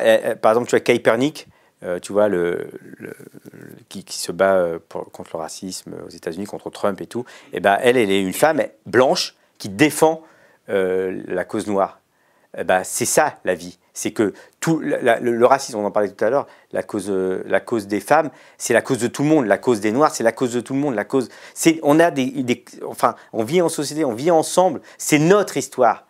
L'histoire, bizarrement, quand on parle de l'histoire, c'est l'histoire des blancs et c'est l'histoire de tout le monde. Mais quand on parle de l'histoire des noirs, c'est que l'histoire des noirs. Ben non, c'est l'histoire de tout le monde. Il y a un, super interview d'un joueur américain de, basket qui parle de ça, comment euh, les blancs euh, doivent soit la fermer, soit participer au combat. Mais jamais faire la LICRA, là, la LICRA, euh, SOS Croatie, lâcher le combat de Turam. Ils ont lâché le combat de Turam. C'est des traîtres. Et euh, pour le football féminin, évidemment, l'égalité, il euh, n'y a, pas, a pas de. Il y a l'égalité ou pas l'égalité. Voilà. Il n'y a pas de niveau d'égalité. C'est l'égalité ou pas d'égalité. Et, tout a été construit depuis très longtemps, parce qu'il faut savoir que dans, au début du siècle, le football féminin était quelque chose qui fonctionnait très bien, qui marchait très bien, qui remplissait les stades, et on a tout fait pour que les femmes retournent au fourneau en disant qu'elles n'avaient pas de légitimité, que c'était moins bonne, etc., etc. Et donc après, euh, on en arrive à ce que les femmes ne jouent plus au football. Et quand elles jouent, on dit euh, qu'il faut qu'elles génèrent autant d'argent que l'homme pour pouvoir toucher le même salaire. Euh, bah non, tant qu'on leur donnera pas le même salaire, il n'y aura pas d'égalité. Et tant qu'on les rendra pas visibles, là, il faut savoir que le handball féminin, championne du monde ou d'Europe, euh, n'a pas de, diffuseur en France. Il n'y a pas de diffuseur récemment. Tu verrais des, matchs mixtes? Pourquoi pas Des équipes mixtes? Pourquoi pas euh, Il y, a la mixité jusqu'à un moment. Aujourd'hui, il y a peut-être des différences qui font que ça s'arrête, mais pourquoi pas euh, de toute façon, euh, tu sais, euh, c'est Idriss Abarken que tu as, as, reçu qui dit les révolutions, les changements, c'est toujours ridicule, dangereux, évident. Aujourd'hui, on rigole quand on dit l'égalité salariale, bon, l'égalité salariale pour les femmes et les hommes à travers la, société, partout. C'est pas, gagné. Hein. Et, et, dans le foot, là, on rigole et eh ben, un jour ce sera dangereux parce que ça va commencer à arriver, puis un jour ce sera évident. Le droit de vote, c'est passé comme ça, le droit de vote pour les femmes. Les gens rigolaient. Ah puis après, ah merde, putain, fais chier. Puis en plus, tu as l'air d'un con parce que c'est en train d'arriver. Donc tous les, les intellos qui disaient euh, euh, faut pas le faire et tout, ils ont l'air de cons. Et puis d'un seul coup, ça arrive et tout le monde dit ah bah oui, c'est normal. C'est toujours comme ça. Et ben, moi, j'ai fait plein de, plateaux pour défendre cette égalité salariale qui est pour moi quelque chose de très important. là, les Anglais viennent l'imposer dans les équipes nationales. Alors dans le privé, Olas, il fait ce qu'il veut. Hein. Je crois qu'il fait bien avec euh, son équipe féminine. Hein. Mais euh, il a le droit, c'est son problème, même s'il faut le combattre, il faut faire en sorte que ça avance. Mais euh, dans la Fédération française de foot, par exemple, la, la, Fédération française de foot, dans ses statuts, doit lutter contre toutes les, discriminations de genre dans le monde du foot. Il doit organiser le football de masse. À aucun moment, il a l'obligation de gagner la Coupe du Monde il est hors de ses statuts quand il ne donne pas le même salaire aux femmes et aux hommes. Alors, euh, ils vont dire que la FIFA euh, donne moins d'argent euh, en fonction des compétitions. Il faut savoir que les Américaines, qui sont triple championnes du monde, qui remplissent des stades, qui font gagner de l'argent à la fédération américaine, sont moins payées que les hommes qui n'ont même pas joué la dernière Coupe du Monde. Et elles viennent, perdre de, elles viennent de perdre de nouveau dans leur conflit avec leur fédération. les Françaises euh, par exemple, euh, si on faisait, puisque l'argent, c'est la fédération qui la reçoit, qui reçoit cet argent, il pourrait tout mélanger et redistribuer. Euh, je suis sûr que si on disait à Griezmann, Pogba, qui sont des gens très bien, et tous les autres, on leur disait, mais en fait, il faut partager, ils diraient, bah oui, évidemment. Bizarrement, c'est ceux qui dirigent, et de nouveau des hommes, qui refusent ça. Tu sais, il y a eu une petite histoire du château, je ne sais pas si tu avais suivi cette petite histoire du château. Les filles euh, étaient au château euh, de Clairefontaine euh, et elles préparaient la Coupe du Monde et les hommes devaient préparer un match éliminatoire pour l'Euro, je crois, ou un truc comme ça, ou un match amical. Et les hommes sont arrivés, elles ont dégagé, elles sont parties dans un autre endroit. C'est normal, c'est le château des hommes. Non, c'est pas la Fédération française de foot des hommes, c'est la Fédération française de football. Et là encore, euh, même Corinne Diac a dit c'est normal, historiquement. Mais non, c'est pas normal. C'est pas normal. Et je suis sûr et certain que si on avait demandé à Griezmann, Pogba, Mbappé, à ces petits gamins jeunes, ouverts d'esprit, euh, euh, sympas, est-ce que vous voulez laisser le château? Mais ils auraient dit mais vas-y Nous, on va aller là-bas et on va gagner. Vous inquiétez pas. J'en suis sûr. C'est compliqué. Hein. C'est verrouillé. C'est verrouillé. J'étais à un truc sur le. Je sais plus c'était quoi ta question au départ déjà? C'était sur les femmes. Football, football féminin. Ben ouais, l'égalité. Euh, sur un plateau, on m'a dit, ouais, il y a une... un jour dans le débat, on m'a dit, il y a une limite à l'égalité euh, homme-femme. Bah oui, il y a qu'une limite, c'est l'égalité, quoi, mec. Il n'y a pas d'autre limite. Qui c'est qui a dit ça? Je dirais pas. On va revenir euh, sur l'égalité. J'ai écouté cet après-midi une vidéo de toi et tu parlais d'un buffet qui était organisé par ton mhm. entraîneur et, et il voulait un buffet halal. Et tu disais, bah, on, est dans un pays laïque, euh, on fait pas de buffet halal. Non, je, alors, euh, en fait, moi, je m'en tape, hein, qu'il y ait un buffet halal ou pas. Euh, pour éviter les problèmes, il aurait dû faire un buffet halal, un buffet pas halal. Je pense que ça aurait été ça. Après, c'était Raymond Domenech, hein. c'est quelqu'un que j'aime beaucoup, qui a beaucoup compté pour moi, qui a toujours tout fait pour, pour tout, ce truc de vivre ensemble, de lien social. c'est un mec génial, et donc, mais c'était ce truc-là où euh, je savais que comme le buffet était halal, ça allait être euh, repris et on allait stigmatiser, donner le, bâton pour euh, taper encore sur l'islam. Et je me disais, ben, plutôt que de taper sur l'islam en mettant qu'un buffet halal et qu'on dise après, ça y est, l'islam nous envahit, ça y est, on va se convertir à l'islam, je m'étais dit, bon, bah, vaut mieux mettre un buffet halal, un buffet, je sais pas, cachère, un buffet tout ce que tu veux. Celui qui bouffe de la viande, bah, il y a la viande. Et voilà, et aussi un buffet qui n'est pas halal. Comme ça, tu prends pas de risque. Mais en fait, moi, euh, moi tu mets ce que tu veux. Tu connais des végétariens dans le monde du foot euh, professionnel? Euh, Non. Genre, je, me dis que les Indiens, ils peuvent pas y arriver dans le foot. C'est une blague. Hein. Comme la moitié de la population est végétarienne, ils bouffent du curry à longueur de journée, comme moi. c'est peut-être pour ça qu'ils n'ont pas une grande équipe de, football, mais c'est pas pour ça du tout. Hein, puisque, en fait, ils sont en, en, 1950 à la Coupe du Monde, ils arrivent pieds nus, on leur refuse de jouer on refuse euh, les Indiens. Et ils rentrent et, le, football décline à, ce moment-là. Est-ce que tu vois d'autres pistes pour euh, sauver la, cohésion sociale en France? Parce que là, tu, connais la chaîne YouTube depuis un certain nombre d'émissions et d'années. Euh, on parle d'économie. Tu as une formation en économie, toi, non? Moi, j'ai fait, ouais, j'ai fait de l'économie. Je suis pas allé loin. Hein. J'ai, passé mon bac A1 à l'époque, un bac assez dur, par correspondance. Pour les, pour les gens là qui disent que les, les footballeurs sont des abrutis. Euh, tout seul donc, euh, parce que j'étais au centre de formation. Mes frères et sœurs sont tous diplômés. Euh, et puis après, je suis allé à la fac et après, j'ai commencé à jouer avec les pros. J'allais à la fac parce que je voulais avoir cette carte étudiante. À l'époque, je rentrais pas en, boîte de nuit. Avec la carte étudiante, dans les soirées étudiantes, je savais que j'allais rentrer. On n'allait pas pouvoir me recaler. Et, et donc, c'était hyper important. Et puis, après, j'ai commencé à jouer, j'ai arrêté. J'aimais bien aussi aller jouer aux échecs avec, dans les foyers africains euh, qui, qui étaient euh, autour de, de, la fac. C'était vachement important pour moi. Tu veux te lancer en politique? Évidemment. J'ai toujours fait de la politique. La vie, c'est politique. Tout est politique. Le sport, c'est politique. Celui, celui, qui dit je fais pas de politique, déjà, il est de droite. Et celui qui dit je m'intéresse pas à la politique, il est forcément de droite. c'est marrant ça parce que les gens de gauche le disent, je suis de gauche. Bon, c'est une conviction profonde. Je suis de gauche. Je suis un homme de gauche, très à gauche. Est-ce que euh, Jean Ziegler, il dit, euh, euh, il a écrit le livre que j'ai lu, qui est formidable. Il est formidable cet homme. Il est incroyable. C'est surtout très rigolo. Puis c'est formidable, quoi.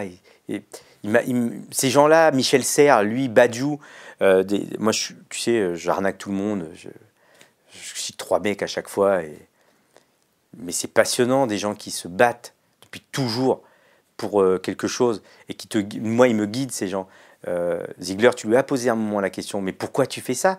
Euh, Comment tu fais pour dormir? Elle a dit, c'est pas important euh, comment je fais pour dormir. Par contre, je vais continuer parce que j'ai une responsabilité de le faire. Moi, homme blanc privilégié, je dois le faire. Je dois aller libérer quelqu'un d'autre. Je me suis un peu libéré. Moi, je me sens un peu libéré, un peu libre même si je suis salarié d'une entreprise et que j'ai des patrons, etc. Mais bon, je peux aller libérer quelqu'un d'autre, je dois le faire. Parce que tu sais, parfois j'ai envie d'abandonner, hein. euh, parce que tu as envie, tu es là, tu es assis, tu te dis putain, mais j'ai envie d'être peinard. Puis le lendemain, j'y retourne. J'y arrive pas. J'y arrive pas. Je dois aller libérer les autres. Je, je me trompe peut-être. Hein. Et Jean Digler, il dit qu'il faut détruire le capitalisme. Euh, le capitalisme expliqué à ma fille en espérant qu'on en verra la fin. J'adore. C'est incroyable. Et il n'en verra peut-être pas la fin, mais il se sera battu toute sa vie. C'est très important.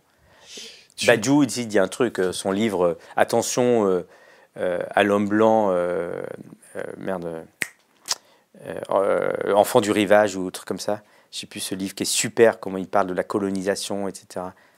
C'est génial. Est-ce que tu trouves les gens de gauche, des fois, vraiment très intolérants par rapport à des idées qui ne sont pas les leurs Et, et est-ce que, par exemple, toi, en tant homme de gauche, mmh. tirer, discuter, échanger avec quelqu'un qui n'est pas de tes opinions politiques et même à l'inverse de tes opinions politiques? Oui, évidemment. Mais je crois que dans, dans, ce genre de discussion ou de débat, il ne faut pas essayer de te convertir l'autre, c'est pas possible. C'est des mondes qui s'opposent. Euh, je ne vais pas essayer d'avoir raison. Je, je, pense que le capitalisme euh, tue la planète, tue les hommes, détruis. Et eux, euh, par exemple, le ruissellement, etc., euh, ils pensent autre chose. Est-ce que euh, dans ces deux conceptions, est-ce qu'on veut la même chose, être heureux, etc. Est-ce que c'est la, est que, avancer ensemble? Ah, Est-ce que c'est la même chose? Et que ils, croient en ça et moi je crois en ça Je pense qu'ils se trompent. Je pense que nous on a raison et l'histoire montre aujourd'hui que Jean Ziegler le dit encore une fois, il euh, y a un enfant qui meurt de faim toutes les 5 secondes parce que le capitalisme tue. Tu vois? C'est pas. Euh, euh, c'est pas. je suis contre la mort, la faim dans le monde, tu vois. C'est pas. Tu vois, un homme de droite qui dit je suis contre la faim dans le monde. Il y a des gens de droite qui sont. voilà, ils le disent évidemment, ils sont contre la faim dans le monde. Non, un enfant meurt toutes les 5 secondes. et les gens, ils racontent comment cet enfant meurt et pourquoi. Pourquoi le capitalisme tue ces, ces, gens euh, euh, Aujourd'hui, il y, a quoi aujourd'hui comme sujet? L'écologie et les migrants. Et les migrants, c'est quoi? C'est de la fuite de, de, la misère due à l'écologie, due à, comment on exploite la planète et comment on maltraite la planète et comment on déséquilibre. L'économie aussi. Oui, mais l'économie, c'est quoi? C'est aussi le réchauffement de la planète, etc c'est euh, abîmer euh, la, couche d'ozone, les, les catastrophes naturelles, etc., etc., les sécheresses, enfin tout est lié à ça. Et donc les gens, ils partent, ils fuient. Parce que nous, on est en train de les tuer. Et on va continuer. Voilà. Donc il faut régler ce problème. Il faut, et... Comment tu fais pour régler ce problème-là? Bah Moi, je sais. Hein. Mais il faut prendre le pouvoir. tu prends le pouvoir comment? Bah ça, je sais pas. Alors là, bah, je sais pas quoi. Je veux dire, faut. Euh, euh, c'est pas une révolution des consciences qu'il faut? Bah, il faut peut-être une révolution, quoi. Peut-être une révolution. Un philosophe, un philosophe indien qui s'appelle Krishnamurti? On est à un milliard 500 millions, mec. Comment tu veux que je connaisse lui Je suis sûr qu'après cette émission, tu iras le poser. J'irai le voir. Moi, j'écoute beaucoup un, petit euh, un gourou spirituel qui, qui s'appelle Sadhguru, qui est génial, qui, qui fait des petits trucs. Il est tout le temps mort de rire et tout qui est génial, je l'écoute souvent. J'ai pas fini, tu m'avais posé une question avant, mais tu, tu m'avais posé une question sur les, les, gens de droite et les gens de. Ouais, Est-ce que tu irais discuter avec un raciste, par exemple? Est-ce que c'est intéressant Est-ce que je peux lui faire changer d'avis? Je vois bien, là en ce moment, moi, je, je, tweete un peu euh, euh, des choses. Euh, j'ai mis récemment, bon, salut les hommes blancs du G7. Euh, par provocation et parce que c'est vrai. J'ai évidemment rien contre les blancs. J'ai contre ces sept personnes et comment le monde il est organisé. Et, les, gens anti, Dorasso, t'es raciste, anti-blanc. C'est l'extrême droite qui m'a attaqué. C'est les gens d'extrême droite qui sont venus me mettre des commentaires. J'en ai juste rien à faire. J'ai identifié mon ennemi à ce moment-là. Je sais que ces gens-là euh, veulent me faire la peau parce que Ils sont racistes, eux, ces gens-là. Et ils supportent pas que je leur dise, bah oui, le monde, il est organisé comme ça. Je leur dis la vérité. Donc évidemment, il faut changer tout ça. Mais c'est compliqué, c'est verrouillé. Juan Bronco l'explique bien dans son livre. Juan, comment euh, l'entre-soi, la cooptation s'organise pour, euh, euh, pour protéger les intérêts des uns et des autres.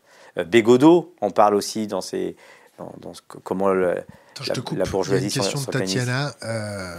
quelles sont les trois actions, choses qu'il ferait si il arrive au pouvoir, si tu avais le pouvoir? Les trois actions Choses qu'il hmm. ferait dès qu'il aurait le pouvoir. imagine toi, je te donne une baguette tout de suite là je te mets président de la République française. Tu te vois là avec euh, bah l'écharpe et tout, euh, les clairons, les trompettes. Bah, je fais un truc déjà, euh, un gouvernement plein de mixité et de diversité, un vrai truc mélangé, des jeunes, des vieux, un truc avec des discussions, on, partage, on, on, fait ensemble, on fait ensemble. Je me mets au service des gens, pas à mon service la fonction, euh, tu vois bien, tous ces gens qui sont au pouvoir, ils, sortent des mêmes écoles et c'est un métier. Ils, euh, euh, font une carrière. ils n'ont pas travaillé de leur vie. Ils sont même parfois pas élus jusqu'à une élection parce qu'en fait ils sont, ils sont placés par là, puis à un moment ils sont élus. Et donc ils protègent leurs intérêts et ils protègent leur, carrière. Et ils, servent le, grand capital. Donc moi évidemment c'est tout vers le public tout vers euh, le, les plus démunis, tout vers les plus fragiles. C'est euh, par exemple euh, l'école, l'hôpital, l'éducation, l'éducation très importante, le sport, la jeunesse. c'est tout ça vers ça.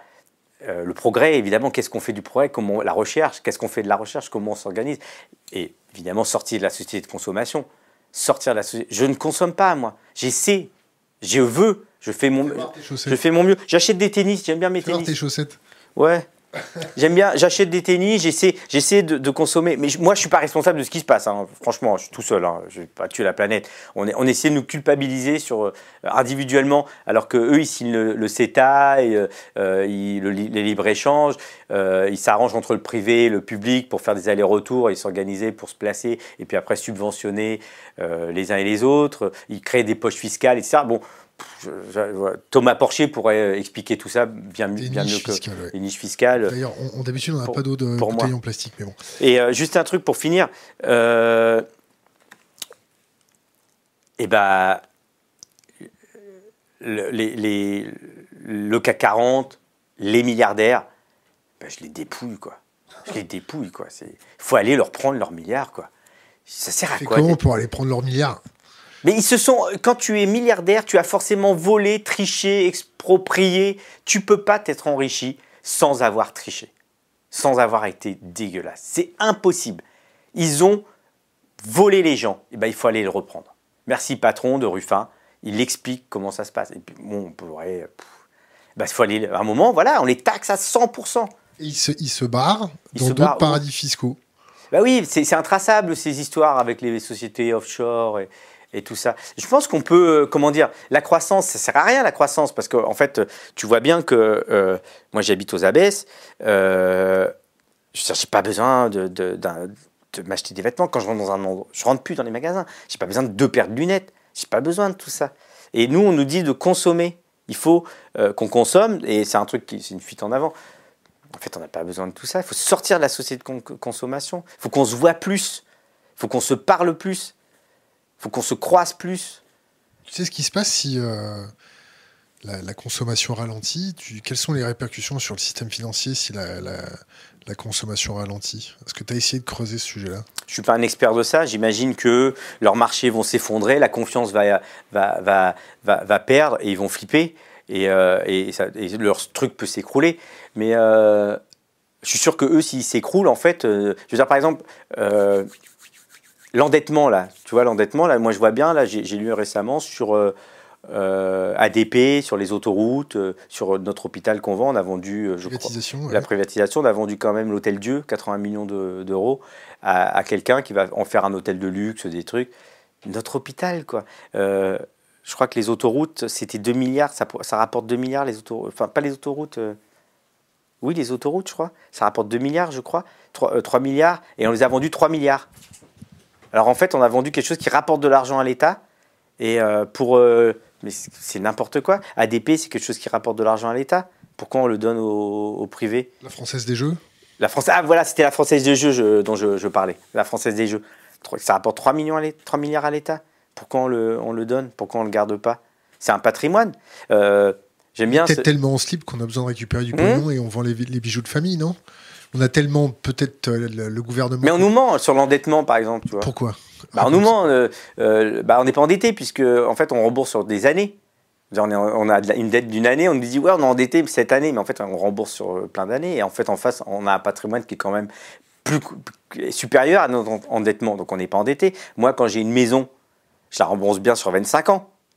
Et donc euh, euh, la maison elle vaut plus cher que mon remboursement, enfin mon, emprunt. Donc je, suis pas le jour où j'ai un problème, je vends ma maison et je rembourse mon emprunt et j'ai gagné un peu d'argent en plus. Donc je suis pas endetté, c'est pas vrai. Qu'est-ce qui se passe si tu as une inversion des taux? Ah ça je sais pas. On va faire une émission comme ça dans pas très longtemps. Mais, mais tu vois, toute cette construction sur les marchés, etc., euh, je veux dire. Euh, Question de Cédric. On pourrait faire autrement. Comment? Mais j'en sais rien. Mais on pourrait faire autrement. Tu sens que ça sent le roussi? Ah ouais Les gens sont en colère. ça sent le roussi, oui. Les gilets jaunes, c'était pas loin. C'était pas loin. Ruffin, il a dit un truc super sur la. Euh, moi, j'aime bien Ruffin et il y va. Sur 2008, avec les, les subprimes et tout ça, là, tout ce qui s'est passé, ça a failli s'effondrer, mais on n'avait pas prévu le coup d'après. On n'avait pas. Il n'y avait rien. Donc, euh, ils ont renfloué les banques. Euh, et là, il disait si jamais ça se reproduit, il faut qu'on soit prêt à faire des propositions. Et lui, il réfléchissait à ses propositions. Donc euh, réfléchissons, moi je ne connais pas, mais réfléchissons à ces propositions. Déjà, appliquer le Glass-Steagall Act, séparation euh, des banques de détail et des banques d'affaires. Question de, Cédric. Balancez pas trop de questions en même temps parce que je perds ma ligne, les gars. Question de Cédric. Combien il gagne actuellement? Que fait-il de son argent? Moi? Oui. Euh, je, suis payé par Yahoo et par l'équipe. Et puis, Combien tu gagnes? Je sais pas. C'est important je peux te dire ce que j'ai gagné quand j'étais joueur de foot, par exemple. Ça me pose aucun problème. Euh, euh, à, Lyon, euh, il y a eu un moment, j'étais un des joueurs les plus payés de France. je touchais à peu près 130 000 euros, 150 000 euros. par mois? Par mois, et j'avais pris des grosses primes de signature, en sachant qu'aujourd'hui, des joueurs moyens pourraient toucher ça. quoi. Et puis au bilan, je touchais un, un million deux net d'impôts, un truc comme ça. Voilà, j'étais un salarié d'une entreprise et j'avais négocié un contrat. Euh, voilà, nous les footballeurs, c'est. Tu sais, le, sport dans le, dans le PIB de la France, c'est très petit, ça doit être 0,80 je crois de, dans le PIB. Le foot, c'est quelque chose qui est à l'intérieur des 0,80 et les, les, footballeurs très très payés, c'est quelque chose à l'intérieur de à l'intérieur des 0,80. C'est vraiment pas grand chose. Actuellement, combien l'équipe et Yahoo euh, te payent? Beaucoup moins. Je vais toucher, allez, 100 000 balles par an. Voilà. Euh, moi, ce que, ce que je veux, c'est que euh, les milliardaires, euh, je m'en fous en fait, tu sais, mais sauf que ça peut pas marcher. Mais en fait, les milliardaires qui soient riches, moi, ça m'en, moque moi. Par contre, qu'on s'organise pour que ceux d'en dessous aillent mieux, oui, j'ai aucun problème avec les lois qui pourraient favoriser ça. Une autre question, connaît-il euh, euh, et que pense-t-il de la théorie de l'effondrement? Est-ce que tu es collapsologue? Est-ce que, ça doit disparaître, s'arrêter euh Est-ce que, par exemple... Oui, ouais, que, que ça, bon, ça s'arrête, quoi, c'est fini. Bah ouais, j'ai lu des trucs comme ça. Bah c'est pas mal ce truc parce que si jamais ça s'arrête vraiment, il faut vraiment que je kiffe tout de suite, quoi parce que ça serait, ça serait tamé. Mais c'est un peu comme pour la mort, quoi, finalement. C'est parce qu'on a, on a, on a peur de, de mourir qu'on sort dans la rue, quoi. Euh, d'ailleurs, les, quand on, les riches, ils veulent l'immortalité. Ils cherchent l'immortalité. Et en fait, si un jour ils sont. et tout ça. Voilà, ils essaient. Enfin, Google et compagnie, ils ont vachement investi là-dessus. Mais s'ils deviennent immortels, ils pourront plus sortir. Puisque, en fait, c'est en traversant la rue qu'ils pourront mourir ou en prenant une balle. Euh, je suis pas un expert de tout ça. Bon, évidemment, on a un problème avec, avec le fait d'être sur une planète qui, a priori, n'a pas des ressources infinies et qu'on ne peut pas...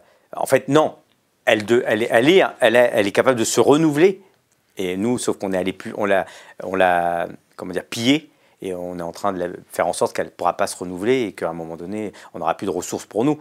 Euh, et on, va en crever, quoi, ou on va s'entretuer, ou il y a des gens qui vont euh, se barricader quelque part pour se protéger. Qu'on, euh, voilà, parfois, je me dis, mais les riches sont en train de s'organiser, quoi. Ils sont en train de s'organiser parce qu'ils se préparent à, à, ce que nous, on ait pu et qu'on aille les chercher et qu'eux, ils seront organisés avec des armes et, et tout ça, parce qu'évidemment, eux, ils ont un coup d'avance sur nous, sur ces trucs-là. Quand je pense à, au bio aujourd'hui, euh, c'est devenu de l'agroalimentaire bio. De nouveau, on produit de façon industrielle avec des, des conditions de travail horribles. Et c'est de nouveau les mêmes groupes qui sont malins, qui voient que c'est le bio et qui, alors, on mange du bio, il n'y a pas de pesticides, mais en même temps, on maltraite. Qui euh, augmentent leur marge euh, de voilà. De nouveau, ils vont. Et, et, c'est pareil pour aussi. Euh, je, me demande s'ils n'ont pas déjà les ressources renouvelables, enfin, je ne sais pas comment on appelle ça. Les énergies renouvelables. Les énergies renouvelables, etc. Ils les ont, ils les ont en stock, ils les gardent, ils ont déjà mis la main dessus. Et pour l'instant, ils vont épuiser tout ce qui est pétrole, etc. Et une fois qu'ils auront bien épuisé tout ça, ils vont sortir les, les trucs. En fait. Euh, nous, on, est, on sait qu'en fait, si on commence à, bien s'organiser, il y a, moyen d'avoir des systèmes vertueux. Et bien, eux, ils vont le faire pour eux, pour, pour leur business, pour s'enrichir encore. Question euh, d'Exo7. Oh, j'espère qu'il va pas m'envoyer un missile. Je crois qu'il d'ailleurs, il est plus produit d'ailleurs celui-là. Euh, est-ce que tu te considères comme riche? Bah, je suis plus riche que les autres, oui, oui, oui, je me considère comme riche. Oui. J'ai j'ai pas de problème pour. Euh, pour euh, Question d'Oscar. Tu crois en Dieu? Euh, Alors, je finis sur riche. mais moi, je paye mes impôts. Je, alors donc, c'est la première façon de redonner à la société. je vais m'engager en politique, c'est sûr et certain. Je suis très à gauche. je, je, milite, j'ai été parrain du Paris Foot Gay, je milite contre toutes les discriminations. J'ai une association qui s'appelle Tatane, on redonne euh, gratuitement notre temps libre, etc. Il y en a plein d'autres qui font plein, plein d'autres choses formidables, qui font bien plus que moi. On essaie de faire ce qu'on peut. Euh, je veux faire plus. Je vais essayer de faire plus. Je vais m'engager en politique. Il y a, la, il y a, la, il y a les municipales qui arrivent. C'est sûr et certain que je, je, vais bouger. Ce sera forcément à gauche. Euh, ça sera forcément vers l'écologie, les migrants, l'anticapitaliste. De toute façon, euh, le nouveau communisme, comme dit Badiou, et l'écologie est forcément communiste. Tu peux pas être. Oui, mais l'écologie est aussi de droite. Hein. Il y a des écologies de droite. C'est pas possible. tu peux pas, tu peux pas produire, euh, être pour la croissance, euh, être pour la société de consommation et en même temps dire aux gens de faire l'entrée sélectif. C'est pas possible. Ça peut pas. Il faut tout l'inverse. C'est pas possible. tu peux pas kiffer aller t'acheter plein de vêtements et dire je suis pour l'écologie tu peux pas euh, aller bouffer chez McDo. enfin, tu, c'est pas, non, tu peux pas, euh, tu peux pas être pour euh, le CETA et en même temps pour l'écologie. C'est pas possible. Tu peux pas être pour la croissance exponentielle et pour l'écologie. Bah, c'est pas, pas possible. c'est forcément anticapitaliste, c'est forcément contre la croissance, c'est forcément communiste. Il y a plein d'endroits où ça a marché, hein, le communisme. et on nous fait croire que ça n'a pas marché, ça a tué des gens, parce que c'est ce qu'ils disent les gens. L'anarchisme. Ouais, bah évidemment, moi je pourrais être euh, là, je pourrais être anard, euh, mais je, bon, je, je, sais pas comment ça fonctionne l'anarchie, mais euh, tu vois l'État fort et tout ça. si on s'organisait, on était capable de s'organiser, être heureux tous ensemble. ouais. C'est pas trop tard. Toi, t'es anard, toi. Il faut pas le dire. t'es pas, t'es pas. C'est pas trop tard, ça?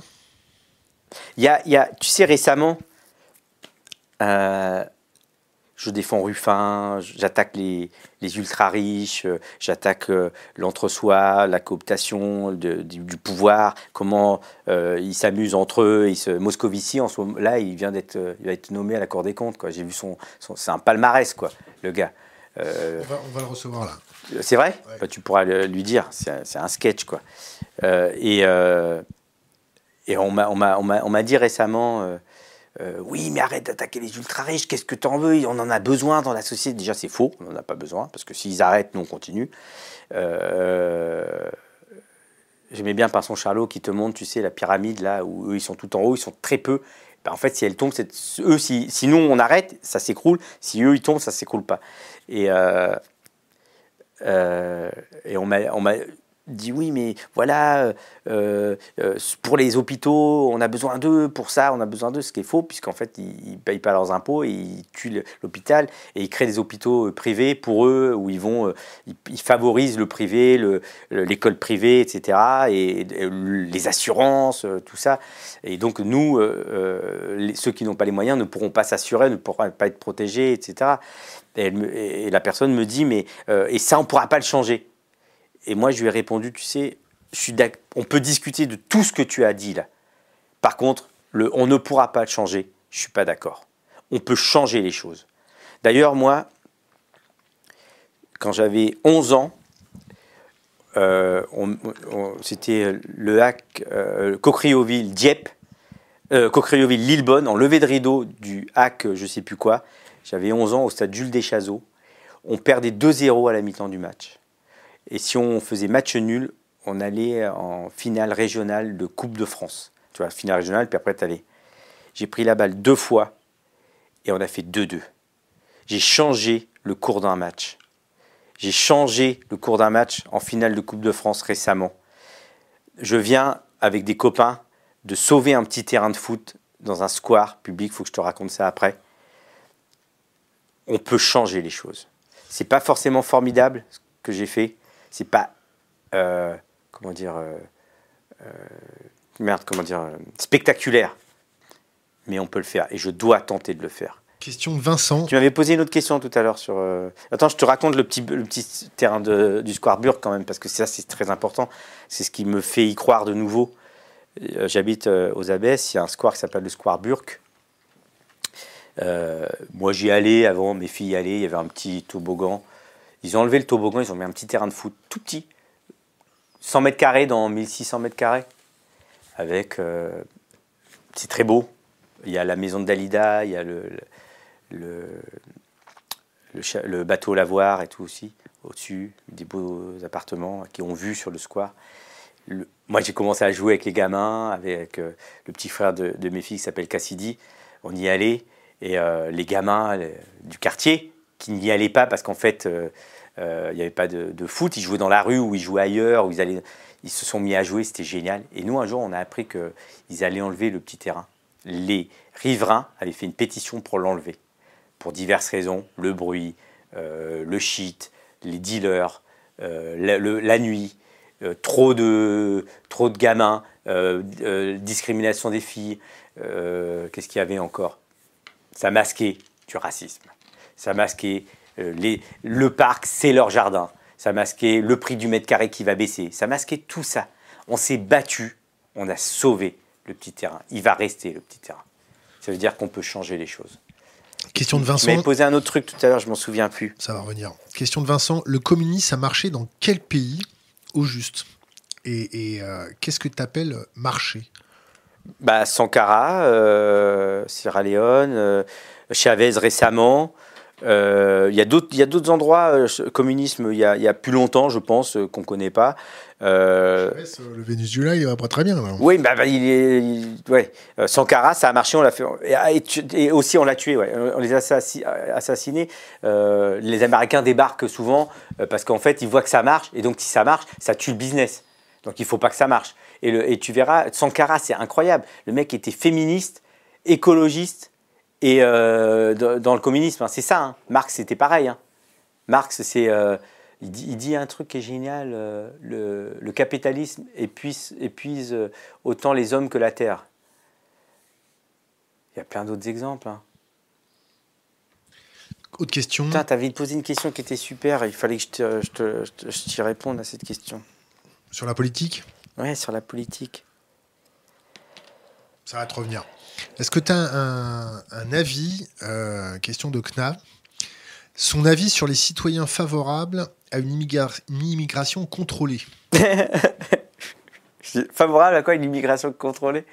Faut contrôler l'immigration, c'est ça? Est-ce que euh, son avis sur les citoyens Mm. favorables à une immigration contrôlée? Sur- Donc sur les gens qui veulent empêcher, euh, Sur Les gens qui veulent une immigration contrôlée. voilà, on contrôle, on compte les quotas. C'est un peu ça, non? Fermeture des frontières, avec on remet des, des douanes, euh, etc. Et on, empêche les gens de rentrer dans le pays. Et donc après, euh, on va sélectionner l'immigration. C'est tout ça, le- les, les trucs contrôlés? Bon, moi, qu'est-ce que j'en pense? Ben, Je pense qu'il faut ouvrir tout ça, quoi. Je veux dire, il faut ouvrir, il faut accueillir, il faut... euh, D'un coup, il faut faire comment? Bah évidemment d'un coup, mais d'un coup ça marche pas parce qu'il faut, il faut, euh, il faut des lois, il faut préparer, etc. Mais Est-ce oui, que, cult- est-ce que culturellement parlant, euh, euh, si, si on ouvre comme ça, quand on est, attends juste, un- est-ce que les gens vont s'intégrer? Mais ils n'ont pas besoin de s'intégrer. Pourquoi ils s'intégreraient? Ah, C'est la France. Mais pourquoi on doit s'intégrer? Pourquoi on doit changer les gens? Pourquoi les gens doivent apprendre la langue française? J'ai joué dans des équipes de foot. Zlatan, pourquoi il apprend pas la langue française lui? Pourquoi il parle euh, suédois? Et pourquoi il parle anglais? Pourquoi? Pourquoi dans mes, dans mes équipes de foot, euh, euh, les Brésiliens parlaient brésilien, il y en avait qui apprenaient et qui apprenaient pas? Pourquoi quand on est blanc, on est un expatrié quand on va à l'étranger? Pourquoi nous, quand on va à l'étranger, nous sommes des expatriés? Et quand les gens viennent ici, ils sont des immigrés, des migrants. Pourquoi tout ça? Que tu Pourquoi mon père ne parlait pas français? Il était français, il se sentait français. Il a fait ça pour nous, pour ses enfants, pour un avenir meilleur. Et il est venu pour travailler, hein, pour aider la France. hein. Tu crois que les gens qui viennent ici, qui fuient la misère, ils le font par euh, plaisir? Ils fuient la misère, ils prennent des risques, ils quittent leur famille, leur culture. Je sais pas, c'est- enfin, Est-ce que tu vois un appel à la prière dans la Creuse à 6h du matin euh, au lieu de- évidemment, d'entendre le bruit des cloches? Évidemment, pff, rien à faire. Après, ça, ça me réveille, ça va être chiant, J'ai envie de dormir, j'aime bien. 6 heures, ça va, moi 7 heures, je me lève.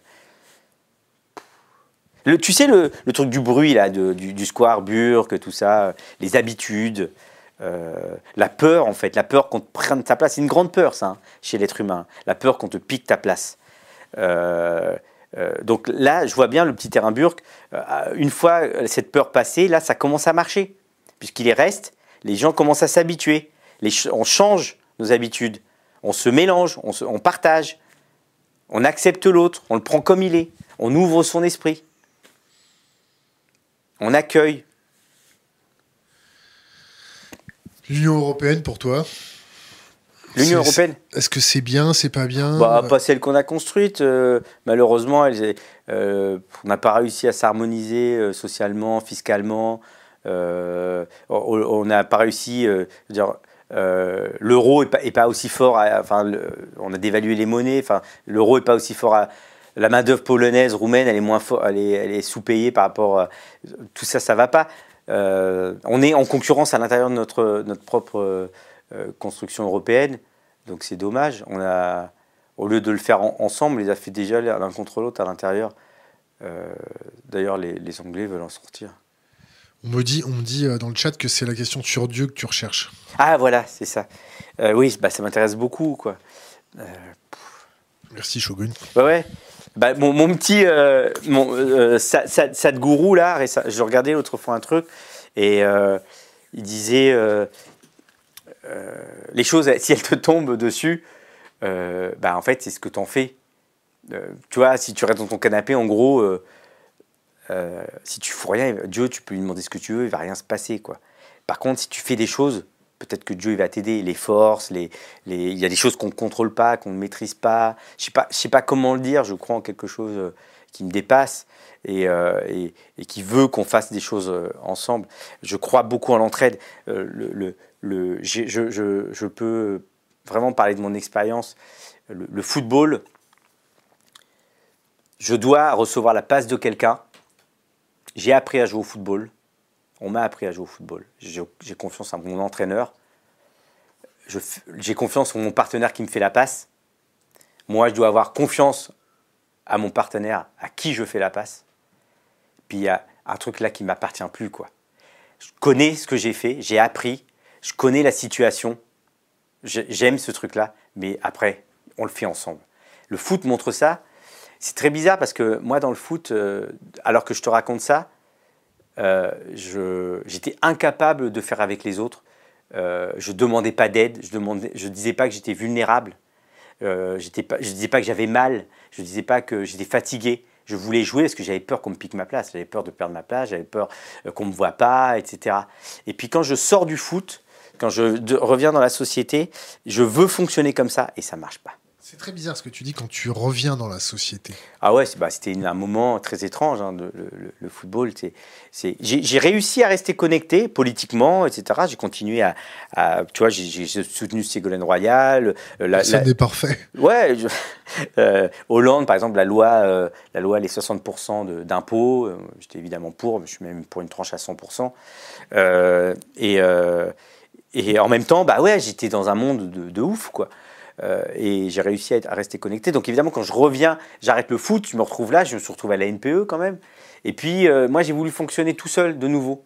Euh, comme ça, ça marche pas quoi. À un moment, j'étais obligé de demander de l'aide aux autres, de faire avec les autres. Et là, c'est cool quoi. Et là, c'est génial. Le vivre ensemble, le lien social, toujours, c'est hyper important. Et tu sais, l'empathie, on a besoin de se voir et de se croiser. Et bienveillance. Il y, il y avait un truc là sur. Sur Dieu, non non, non, sur ce truc de, de, confiance et, de, et, de, et de, faire ensemble. Mais bon, ça me reviendra. Question de 7. Euh, euh, veut-il abolir les États-nations? Bah, C'est marrant parce que depuis tout à l'heure, je te dis que je suis pas je suis français, je sais pas ce que c'est et tout ça, et en même temps, je me sens français. Bah, j'aime Enfin, je sais pas, je n'ai pas de réponse à ça, quoi. Tu es citoyen du monde, là, tu vois, les trucs comme ça, là. Il y, a, un mec qui dit si tu es pour ouvrir les frontières sans les contrôler, c'est la même chose qu'une maison sans porte d'entrée. Bah ouais, c'est Kadhafi qui avait dit ça.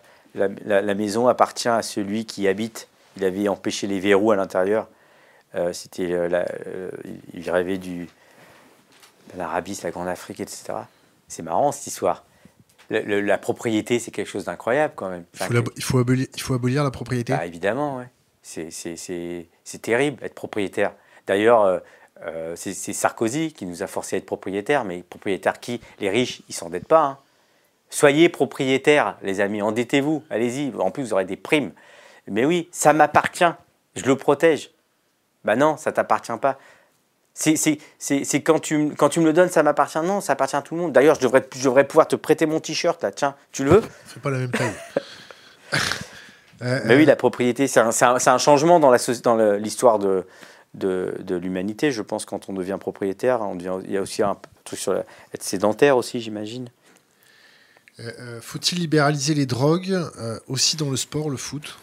Bah, Je suis contre le. alors, c'est très compliqué parce qu'il y a un problème sanitaire.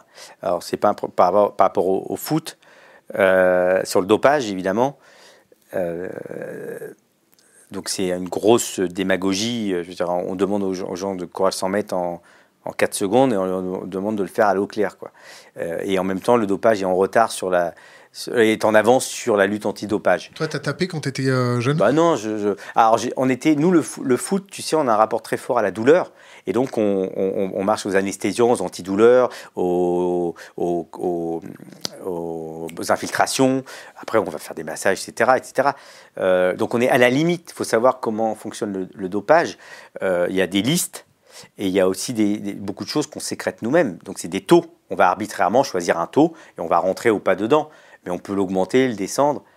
Euh, euh, moi, si on m'avait demandé de prendre telle drogue ou tel cachet pour jouer la finale de la Coupe du Monde, je l'aurais prise direct.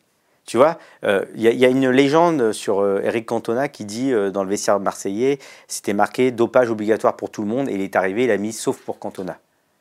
C'est la légende qui court, pas que c'est vrai, c'est vrai. Et voilà, je veux dire, qu'on lui dit soit tu prends ça et tu es un champion du vélo et tu nourris ta famille à vie, ou soit tu prends pas ça et tu finis euh, mécanicien. Qu'est-ce que tu fais? J'en sais rien, moi. Tu vois? Et aujourd'hui, les rythmes de. Alors, si on parle du foot, de la FIFA, de l'UEFA de nouveau encore, je veux dire, euh, euh, c'est le coréen, Son, il a joué je sais plus combien de matchs. Pas de vacances, pas de repos à Noël. Et les cadences sont trop élevées on joue trop souvent, trop, parce qu'en en fait, il faut vendre le football. ah, pour qu'on soit en forme, il faudrait qu'on joue tous les 15 jours, a priori. Mais on peut pas, tu peux pas, Neymar, tu vois pas l'argent que tu perdrais, si on diffusait un match tous les 15 jours. Donc on fait croire qu'on a besoin de rythme. Donc Neymar, il va passer sa vie à avoir mal quelque part, il va prendre antidouleur, douleur, puis des cachetons et tout ce que tu veux pour jouer. Le football ne prend pas notre santé en, compte. On veut qu'on joue, le show doit continuer. et puis, des euh, jeux sur la, santé des joueurs, quoi. Bah, évidemment, les cadences sont trop élevées. Euh, que pense-t-il de la liberté d'expression en France? Bah, c'était bah, Là, on peut prendre ce qu'a dit Ango, par exemple. Il y a eu des, quelques polémiques comme ça. Moix aussi sur les, sur les, les, femmes de 50 ans, euh, tu vois, des trucs comme ça. Euh, ces gens-là ne m'intéressent pas, tu vois, par exemple. Euh, ils n'existent pas. Et donc, la liberté d'expression, par exemple, sur le racisme. Il y, y, a un, film que, que j'aime bien, c'est Dear White People, là, je ne sais pas si tu connais ce truc. C'était sur les, les, les blackface, tu vois. Et les blacks ont dit à un moment, bah, nous, on n'aime pas les blackface. Donc si on te dit qu'on n'aime pas les blackface, il ne faut pas que tu fasses des blackface. Ah ouais, mais nous, euh, ça nous fait rire de faire des blackface. Non, c'est pas marrant, donc tu les fais pas. C'est un peu ça, quoi. Si on te dit à un moment, ça, faut pas le dire parce que ça ne plaît pas, la liberté d'expression, c'est aussi ça, quoi. Euh, ça, faut pas le dire parce que c'est pas bien, moi, ça me gêne ou c'est un problème. faut peut-être plus le dire. Charlie Hebdo. Bah, tu vois, euh, toute la société a vachement changé. Euh, Michel Leb, on a ri il y a 30 ans, on a ri sur ces sketchs euh, où il faisait l'Africain. Je sais pas si tu te souviens, je sais pas si tu as ri là-dessus, tu te souviens pas. On a ri, quoi. Aujourd'hui, c'est pas possible. Donc il y a des, limites. je, crois que c'est des proches qui disent on peut rire de tout, mais pas avec n'importe qui. Euh, c'était pas, c'est lui, hein, je crois, non? Euh, bah, Je suis Charlie, évidemment. Je suis évidemment Charlie, et à vie. ils sont peut-être allés loin, j'en sais rien. Il fallait peut-être arrêter un moment parce qu'ils ils en sont morts. Euh, il faut qu'ils continuent à être libres. Dans une société idéale, on pourrait dire plein de choses. On pourrait euh, être libre aussi de dire plein de conneries, évidemment. Euh, mais à un moment, si ça te met en danger, si ça crée des problèmes, il faut peut-être arrêter. Faut, mais en, peut-être en parler. Peut-être en parler, discuter. Pour les, je veux dire, les, les, problèmes dans les stades, la discussion, elle est, elle est hyper importante. L'éducation. Mais oui, dans une société idéale, on devrait pouvoir dire tout et faire tout. Sauf le racisme, sauf le sexisme, sauf. que le racisme. Ah non, que euh, rien sur les Indiens. Alors là, pac pac, tout ça. C'est quoi? Les pakistanais, pakistanais les mecs sur Twitter, ils mettent euh, sale pac pac, va vendre des fleurs, tout ça. Les nazes. Sun Tzu nous dit, euh, du moins, une question de Sun Tzu, sa vision du hasard en tant que joueur de poker. Est-ce qu'il y a du, du hasard dans le poker? Bah, la chance n'existe pas. Tu vois, la chance, c'est un paramètre mathématique qui est hyper, euh, qui est calculé. Tu vois, il y a, des. Je me souviens d'un d'un joueur, c'est Tom Dur, je crois, c'était un très très grand joueur de poker et qui, tu sais, euh, euh, c'est de la métagame, des algorithmes, les dans, dans, le poker et, tu, tu fais une sorte d'équation avec tout plein de paramètres que tu, que tu et après tu joues ton coup. Euh, avec euh, la position à la table, euh, les joueurs qui sont là, la main que tu as, le flop qui est tombé, etc., etc. Et puis après, tu joues ton coup. Et tu peux perdre parce que c'est un tirage de cartes. Sauf que si à 50, quelque chose, tu le joues à l'infini, tu as gagné, ça veut dire que tu as pris la bonne décision. la chance, elle existe, tu sais, quand tu fais un coin flip, tu vois, le pile ou face. Si tu le fais une fois sur deux à vie, tu es sûr de, de, faire une fois sur deux, euh, pile ou face. Sauf si tu es très fort et tu es capable de lancer et que le truc il tombe pile, comme ça au milieu. Tu vois? Mais putain, j'ai essayé, je me suis entraîné, je lançais le truc pour que le truc il tombe pas à, plat. Parce que s'il tombe à plat à vie, tu es sûr de faire 50-50. Sauf que ma vie vérifie pas l'infini. Et donc, si j'ai deux as contre deux rois, je peux perdre deux as contre deux rois toute ma vie. Et le, le, le hasard, euh, je sais pas. Les JO à Paris, euh, t'es pour ou t'es contre? Euh, Je suis contre, complètement contre. Euh, je suis, je suis contre. euh, alors, le président du CNOSF, je ne sais plus comment ça s'appelle. alors, Je sais plus comment il s'appelle.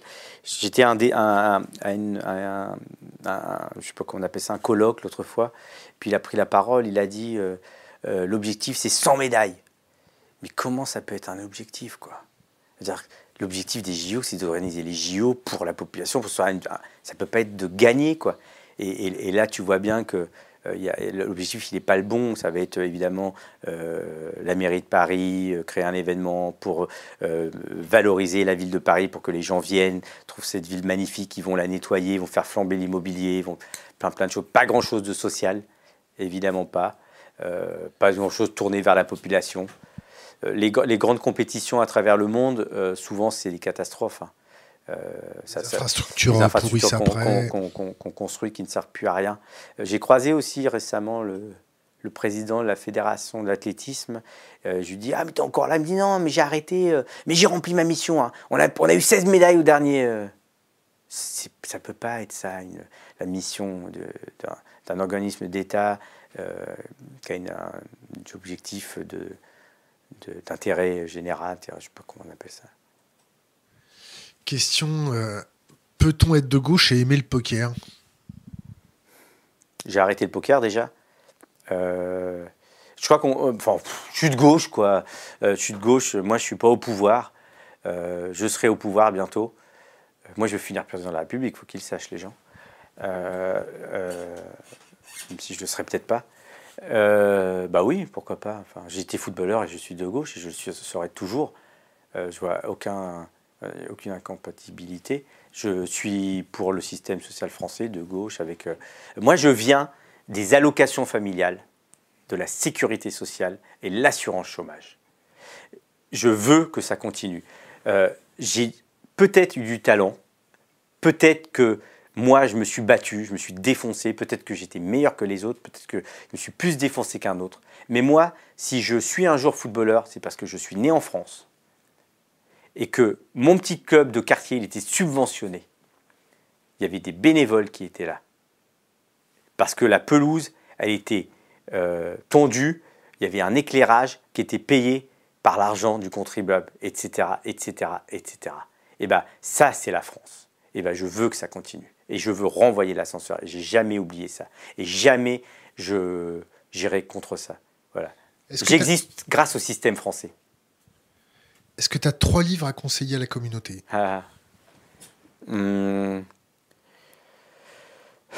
Mon livre, comme ses pieds, parce que je trouve que c'est une belle histoire d'un d'un petit gars de Cocrioville qui, euh, qui, euh, qui arrive euh,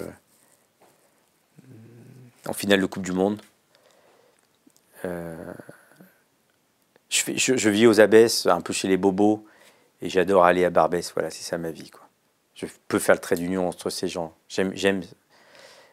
Je suis pas un bobo, moi. Je suis vers les classes populaires. Euh, deuxième livre. euh, je crois que le. Ah putain. Putain, j'aurais dû préparer ça. Je savais que tu allais me poser la question. Eh ben non, il faut pas préparer. Il y a un livre qui, m'a, qui s'appelle Kahawa, c'est, euh, qui est de Donald Westlake. Et c'est le livre qui m'a, euh, qui m'a fait aimer beaucoup lire. Et moi, j'ai pas lu beaucoup dans ma vie. Mon premier bouquin, c'était à 20 ans? C'était à 20 ans, ouais, c'était la... euh, non, mon premier bouquin qui n'était pas imposé à l'école, c'était La perle de Steinbeck, que j'ai lu. C'était un petit livre euh, qui a changé ma vie aussi, oui, d'une certaine manière. Et puis après, j'ai lu un livre très important, c'était un livre de Pénac. Alors après, moi, j'ai commencé à lire avec euh, les Pénac, euh, la petite marchande de prose, euh, la fée carabine, etc. Puis il, y avait un livre, un essai sur le, français, et il disait, on n'est pas obligé de finir un livre. Et ça, ça a été très très important pour moi. Moi, je viens d'un quartier. Un, jour, on était allé au collège, on était allé au théâtre. On n'était jamais allé au théâtre de notre vie. Et cette petite classe euh, un peu mélangée, blanc, noir, arabe, euh, indien, on était là et euh, ça dure 10h30, 3h. Et à un moment, la, prof, elle a dit Chut Et j'ai un pote, il lui a dit Mais vous pouvez pas nous dire chut, madame? On sait pas faire ça, nous. On n'a jamais fait ça de notre vie. Trois heures dans un théâtre. C'était, j'ai adoré mon pote ce jour-là. J'ai adoré. Et ben, la lecture, c'était un peu pareil. On nous a pas appris, c'était dur. Ma, ma sœur, on est, moi, c'est une famille un peu avec des cadres assez durs et tout. On n'avait pas le droit de sortir. On était hyper. Euh, ma sœur, elle s'échappait pour aller lire à la bibliothèque. Ma sœur, elle est très cultivée. Elle a appris beaucoup. C'est quoi son prénom? Vironie. Elle est, elle est. Je, suis épaté euh, de ma, famille. Euh, comment mon père il est très avec ma mère. Ma mère, ma mère, elle m'envoie des SMS. Elle fait jamais de faute d'orthographe, jamais de faute de conjugaison. C'est incroyable. Elle vient de l'île Maurice. Elle, est, elle a arrêté assez tôt les études. Je la trouve fantastique. Elle est arrivée en France à 23 ans avec euh, quatre enfants. Quatre enfants. T'imagines ce que c'est? Avec son mari qui allait travailler à l'usine. C'est une bonne femme, incroyable. Elle est fantastique. C'est quoi son petit prénom? Elle s'appelle euh, Tamayanti, c'est son vrai prénom. Elle s'appelle Nalini. Et mon père est mort, il s'appelle Mouslaya. Mouslaya. Il a travaillé très très dur pour sa famille. J'étais fier euh, quand j'étais aux Jeux Olympiques, quand j'ai fait les JO et ils étaient là-bas. Je me suis dit, putain, c'est quelque chose, quoi. C'est quelque chose. Et tu m'as demandé un autre truc. Euh, trois, trois, livres. Trois livres, le troisième. Euh, euh, un livre qui m'a marqué beaucoup, beaucoup.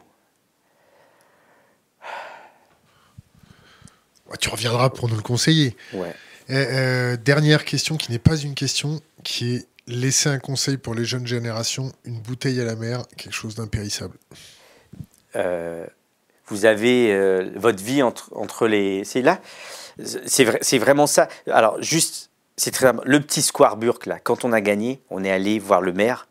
Il y avait un, gamin qui n'est pas un gamin, il avait 21 ans. Il m'a dit euh, C'est le maire, là? Je dis Ouais, c'est le maire. Et il me dit On a gagné, il va rester le terrain Je dis Oui, il va rester. Il m'a regardé. Bah, on peut se battre on peut y aller, c'est à vous de le faire. C'est à vous de le faire. Ils y étaient euh, pour la marche pour le climat, pour l'environnement, il y avait beaucoup de jeunes.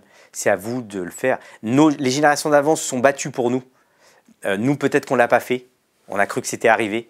Les acquis sociaux, etc. C'est à vous de le faire. Vous pouvez le faire et on vous accompagnera. Moi, je vais me lancer euh, dans la politique, c'est sûr et certain, pour montrer que un, un homme footballeur peut et la démocratie a le droit, elle me permet de, faire ça. Vous pouvez le faire, vous devez le faire. Sinon, euh, on va en crever, quoi. Vicage de Rasso, merci. Merci beaucoup à toi, c'était génial. Coupé.